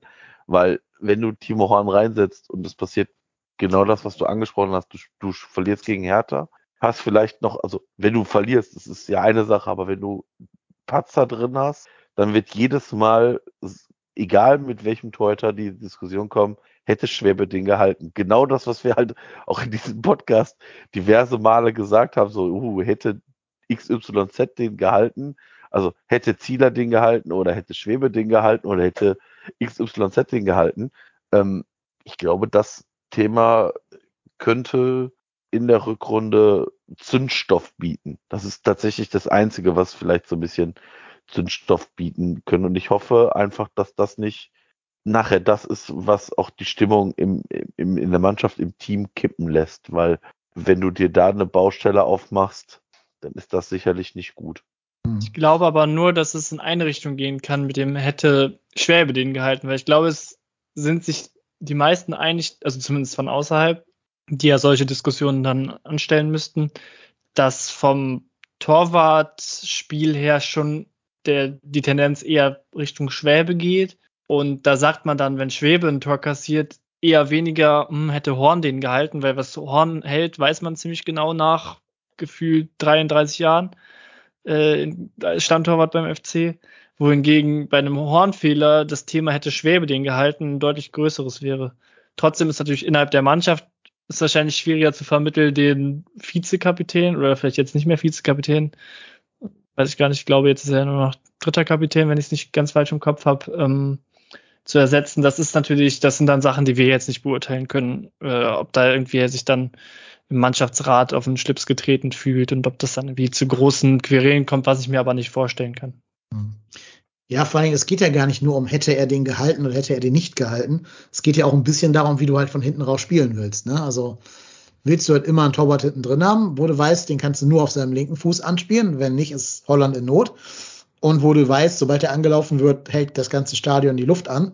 Oder halt jemanden, wir spielen ja auch sehr von hinten raus, haben wir gerade schon besprochen. Das ist immer kurz, kurz und dann darf höchstens mal Tschichos den langen Ball spielen, aber ja nicht der Torwart. Ähm, oder willst du halt jemanden da hinten drin haben, der dann doch bei den Bällen im Fuß ein bisschen mehr Ruhe ausstrahlt. Und auf der Linie sind vielleicht beide recht ähnlich. Ähm, und vielleicht sogar Timo noch ein bisschen besser darin, ähm, so ref reflexartig flache Bälle zu halten. Das ist ja sogar ganz gut drin. Ne? Also ich bin ja fern davon, ihm jetzt jede, Sprech jede Stärke abzusprechen. Das stimmt ja gar nicht. Ähm, aber gerade dieses Fußballerische ist, glaube ich, schon nicht zu unterschätzen. Gerade weil natürlich alle Mannschaften jetzt auch versuchen, recht früh auf unsere Innenverteidiger draufzugehen und unseren Torwart, weil die auch wissen, dass da nicht die ganz feinen Fußballer spielen, sondern halt eben Rafa Tschichos und vielleicht Timo Hübers oder so. Ähm, also es ist ja oft zu sehen gewesen. Das hat Bielefeld zum Beispiel extrem gemacht. Die Stuttgarter haben es zumindest versucht, mit ihrem Rumpfkader uns früh unter Druck zu setzen. Und dann ist es natürlich gut, wenn du halt eine Anspielstation mehr hast, die den Druck spielerisch lösen kann und nicht dann irgendwann zum weiten Ball greift. Weil daher kommen ja diese vier Meter mehr, die Timo da von Frank Lussem positiv in Anrede gestellt bekommen hat. Ähm, das ist ja dieses Ball wegböhlen. Mehr ist das ja nicht. Das ist ja nicht irgendwie äh, erfolgreiche Pässe ins letzte Drittel, die er da spielt. Also aller Stefan Ortega oder so. Das ist es nicht. Und dann wird halt die Frage sein, was machst du im Sommer? Ne? Also angenommen, es würde so kommen, dass Schwebe jetzt den, den Thronfolger gibt, machst du dann im Sommer den, den harten Cut und legst Timo nahe, den Verein zu wechseln? Oder kommt es auf so ein neu Szenario hinaus? Aber gut, das ist vielleicht noch ein bisschen zu weit nach vorne gegriffen. Bleiben wir mal in der, in der Rückrunde. Wollt ihr noch irgendwas zu dem Timo Horn-Thema sagen? Ja, ich glaube, das haben wir abgeschlossen, oder? Hm. Oder hat noch einer? Ja, wir werden es gespannt erwarten. Ich glaube, alle sind sehr gespannt. Das ist eine der spannendsten Situationen seit Jahren bei uns, dass es so offen ist hinten drin. Spricht auch ein bisschen für Schwebe vielleicht, dass es eben so offen ist. Ja, also ich, ich, ich glaube tatsächlich, es ist das Wort Luxusproblem hört sich da sehr positiv besetzt an, aber also tatsächlich könnte ich mit beiden Szenarien leben, wenn denn die Leistungen von Horn dementsprechend danach sind. Also wenn Timo Horn jetzt das zum Anlass nimmt, um nochmal zumindest auf besserem Niveau zu sein, dann ist uns allen damit ja geholfen. Also steht und fällt, glaube ich, damit, auf welchem Niveau, wenn denn Horn zurückkommen sollte, als neue Nummer eins spielt er dann. Das ist, das ist wie gesagt, ich, ich hoffe ein bisschen drauf, dass da noch eine Entwicklung nochmal einsetzt. Bin mir aber nicht sicher, ob das tatsächlich passieren wird. Gut, dann hast du gerade gesagt, äh, das ist so das potenzielle Pulverfass der Rückrunde. Und andere siehst du gerade nicht. Aber die Frage würde ich gerne mal unseren Gästen stellen, jetzt als letztes abschließendes Segment dieses, dieser sehr langen Podcast-Folge hier. Ähm, seht ihr irgendwelche Gefahren für die Rückrunde, wo wir vielleicht aufpassen müssen, dass dieses oder jenes nicht eintritt, damit die Rückrunde nicht plötzlich komplett einbricht? Die Tabelle ist alles super eng beieinander. Ich bin immer noch nicht, das liegt natürlich auch daran, dass ich in Köln wohne und immer sehr viel jetzt in den letzten Jahren mitmachen musste. Ich sehe uns noch nicht als gerettet an. Ich glaube, wir brauchen noch vielleicht 15 Punkte. Äh, wie viel haben wir jetzt? wir haben jetzt, fünf, Gott, jetzt bin ich wieder nicht vorbereitet.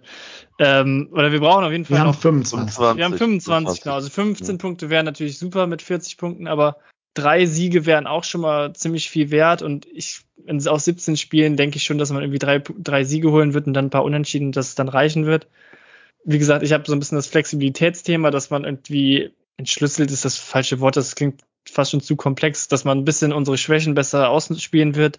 Und ich glaube nicht, dass wir so das Team sind, was jetzt so mega akribisch sich auf Gegner vorbereitet. Von allem, was ich so über das Herangehens, über die Herangehensweise von Steffen Baumgart mitbekomme, über verschiedene Quellen, über Sportreporter oder was auch immer.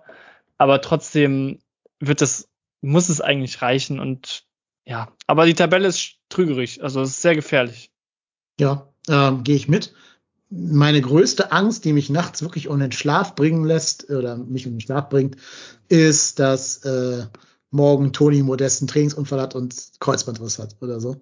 Äh, nee, morgen wäre noch nicht so schlimm, weil das ist noch Transferperiode. Noch schlimmer wäre es am ersten, zweiten. Weil dann, glaube ich, haben wir da, haben wir da ein Problem. Ähm, also bei allen Qualitäten, die vielleicht Marc Ute hat, die André Duda hat und die bestimmt auch Sebastian Andersson hat, ein 13-Tore-Mann plus zwei im Pokal musst du halt erstmal ersetzen können. Ähm, also Verletzten, wir sollten von der verletzten Misere weitestgehend verschont bleiben, was so bestimmte Positionen angeht. Zum Beispiel ähm, Anthony Modest. Auch Jonas Hector möchte ich nicht wieder lange vermissen, so wie in der letzten Saison.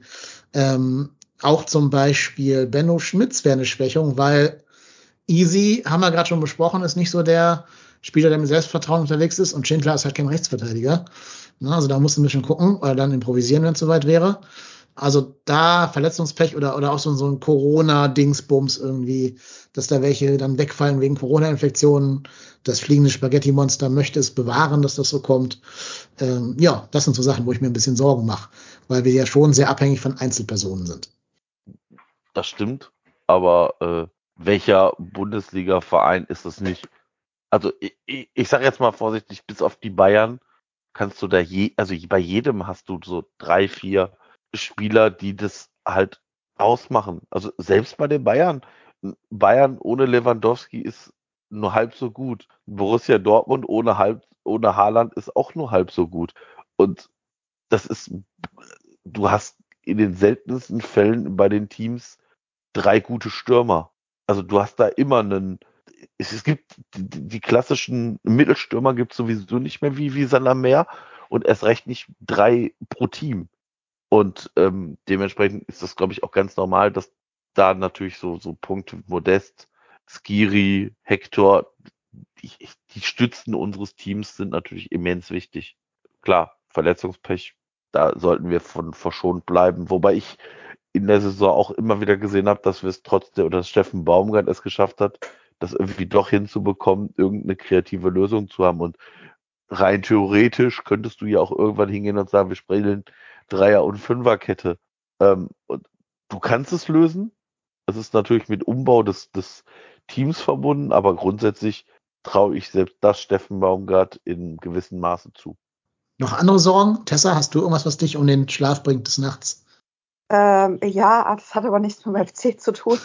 Äh, ich weiß schon auf den FC bezogen. Äh, nee, also generell ähm, mache ich mir eigentlich keine Sorgen. Also natürlich können immer Sachen passieren, sei es Verletzungen, etc., gerade jetzt auch in der Corona-Zeit. Aber ich bin da nicht so, dass ich mir jetzt schon Gedanken mache, was könnte passieren. Ich würde mir einfach wirklich wünschen, dass so der Spirit in der Mannschaft bleibt. Ähm, was ich auch richtig schön finde jetzt so in der Hinrunde, ist so die Stimmung um den FC in der Stadt und alles, was so irgendwie mit dem FC zu tun hat. Das würde ich mir einfach die positiven Sachen wünschen. Was dann Negatives passiert, das sehen wir dann und müssen dann halt da spontan drauf reagieren. Aber auch das, was Marco gerade gesagt hat, sehe ich halt auch so. Also ich denke auch, dass jetzt für Ausfälle findet Baumgart sicherlich auch irgendeine Lösung, zumindest ähm, die dann irgendwie so uns jetzt den Arsch retten könnte. Also ja, da mhm. mache ich mir keine Sorgen, nein. In Baumgart We Trust, genau. Das können wir vielleicht genau, als Fazit richtig, mit ja. herausnehmen. Ja. Super. Habt ihr noch irgendwas, was unbedingt jetzt als Rückschau oder als Vorblick erwähnt werden muss? Oder ähm, glaubt ihr, wir haben jetzt in den letzten zweieinhalb Stunden alles hinreichend besprochen? Ich deute euer Schweigen mal als Nein, nichts mehr. Ähm, dann würde ich sagen, können wir jetzt zur großen Abmoderation schreiten. Ich fasse noch einmal die Gewinner der Goldenen Schiebermützen 2021 zusammen. Gewinner der Hinrunde Anthony Modest, Verlierer der Hinrunde leider, leider Noah Katterbach, Überraschung der Hinrunde Benno Schmitz, Szene der Hinrunde Skiris Sprint zum 3-1 gegen Greuther Fürth. Spiel der Hinrunde war das 2-1 gegen Bochum. Der beste Neuzugang war Dejan Jubicic. Das Gurkenspiel der Hinrunde, das 0 2 gegen den FC Augsburg. Und der Schiebermützenträger der Hinrunde war überraschenderweise Steffen Baumgart. Ich bedanke mich bei den Ehrenschiebermützenträgerinnen und Trägern der Herzen, die uns hier heute diesen Abend versüßt haben. Das waren zum einen der Jan Lukas von fc.com. Lieber Jan Lu Lukas, vielen Dank, dass du da gewesen bist.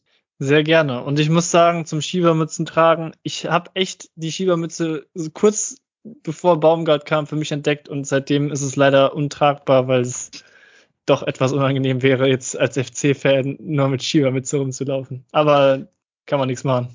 Dazu sage ich Folgendes. Seitdem wir ja eine geschenkt bekommen haben beim Hörertreffen, also jeder eine, trage ich sie bei jeder Aufnahme. So habe ich auch jetzt gerade eine auf ähm, und komme damit so richtig in den Mut rein, diese Sendung hier zu, äh, zu wuppen. Also, die Schiebermütze ist wieder salonfähig geworden, auch wenn ich sie halt nur indoor trage beim Podcast, wo mich keiner sieht. Aber für mich selber trage ich sie ja, nicht für andere Leute. Ja, jedenfalls okay. Dank für die Einladung und alles Gute nach draußen und ein sehr schönes neues Jahr. Ganz genau. Und selbiges wünschen wir auch unserer zweiten Gästin, der lieben Tessa. Vielen Dank, dass du, dass du da gewesen bist. Ja, auch von mir ähm, großes Danke für die Einladung. War eine nette Runde. Ähm, und auch an alle, die zuhören, guten Rutsch und ein frohes neues Jahr. Genau, einen guten Rutsch und frohes neues Jahr wünschen wir auch Familie Ruhrport Tennis. Du hast jetzt ja heute Abend genug Zeit, Marco, weil heute Abend schlafen ist ja nicht mehr drin. Das hast du ja schon erledigt. ähm, vorgeschlafen. Du hast vorgeschlafen, genau. Ja, äh, auch dir vielen Dank für oh Gott, ich habe nicht gezählt, wie viele Folgen das dieses Jahr waren. Ich sag mal grob für 40 Folgen im Jahr 2021. Von denen haben wir 38 zusammen gemacht. In jeweils einer warst entweder du oder ich nicht anwesend. Aber ich glaube, du warst sogar in zwei nicht anwesend. Also 37 waren es dann. Aber vielen Dank für die gemeinsame Arbeit hier.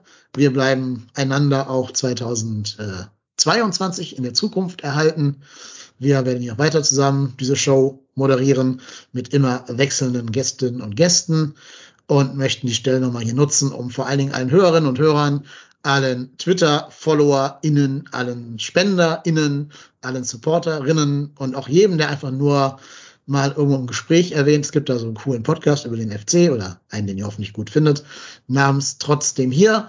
Das sind alles Leute, die uns helfen, dass wir diesen Podcast hier halt eben nicht für uns selber machen und nicht in so einer Echokammer, sondern halt inzwischen wirklich auf so einen Tweet wie der zu den Awards irgendwie so viele Notifications bekommen, dass mein Handy irgendwann aufgehört hat, sie noch weiter mitzuteilen, weil es zu viele waren. Das ist sensationell. Das hätte ich beim Start des Podcasts vor 159 Folgen nicht gedacht und ähm, bin immer wieder geflasht, dass dem so ist. Ich freue mich immer wieder, wenn ich Feedback bekomme oder wenn wir Feedback bekommen, wenn wir Nachrichten bekommen. Deswegen schreibt uns weiter. Wie fandet ihr die, die Kandidaten, die Nominierungen, die Gewinner? Habt ihr da was ganz anderes gesehen? Haben wir irgendwas ganz Wichtiges vergessen? Kommt mit uns ins Gespräch über Twitter, über E-Mail, info at trotzdemhier.de oder auf Instagram, auf Twitter, wie auch immer, ihr werdet schon irgendwie schaffen. Schickt Rauchsignale und vor allen Dingen bleibt uns gewogen, kommt gut ins nächste Jahr, bleibt gesund und wir hören uns 2022 wieder. Tschüss. Ciao.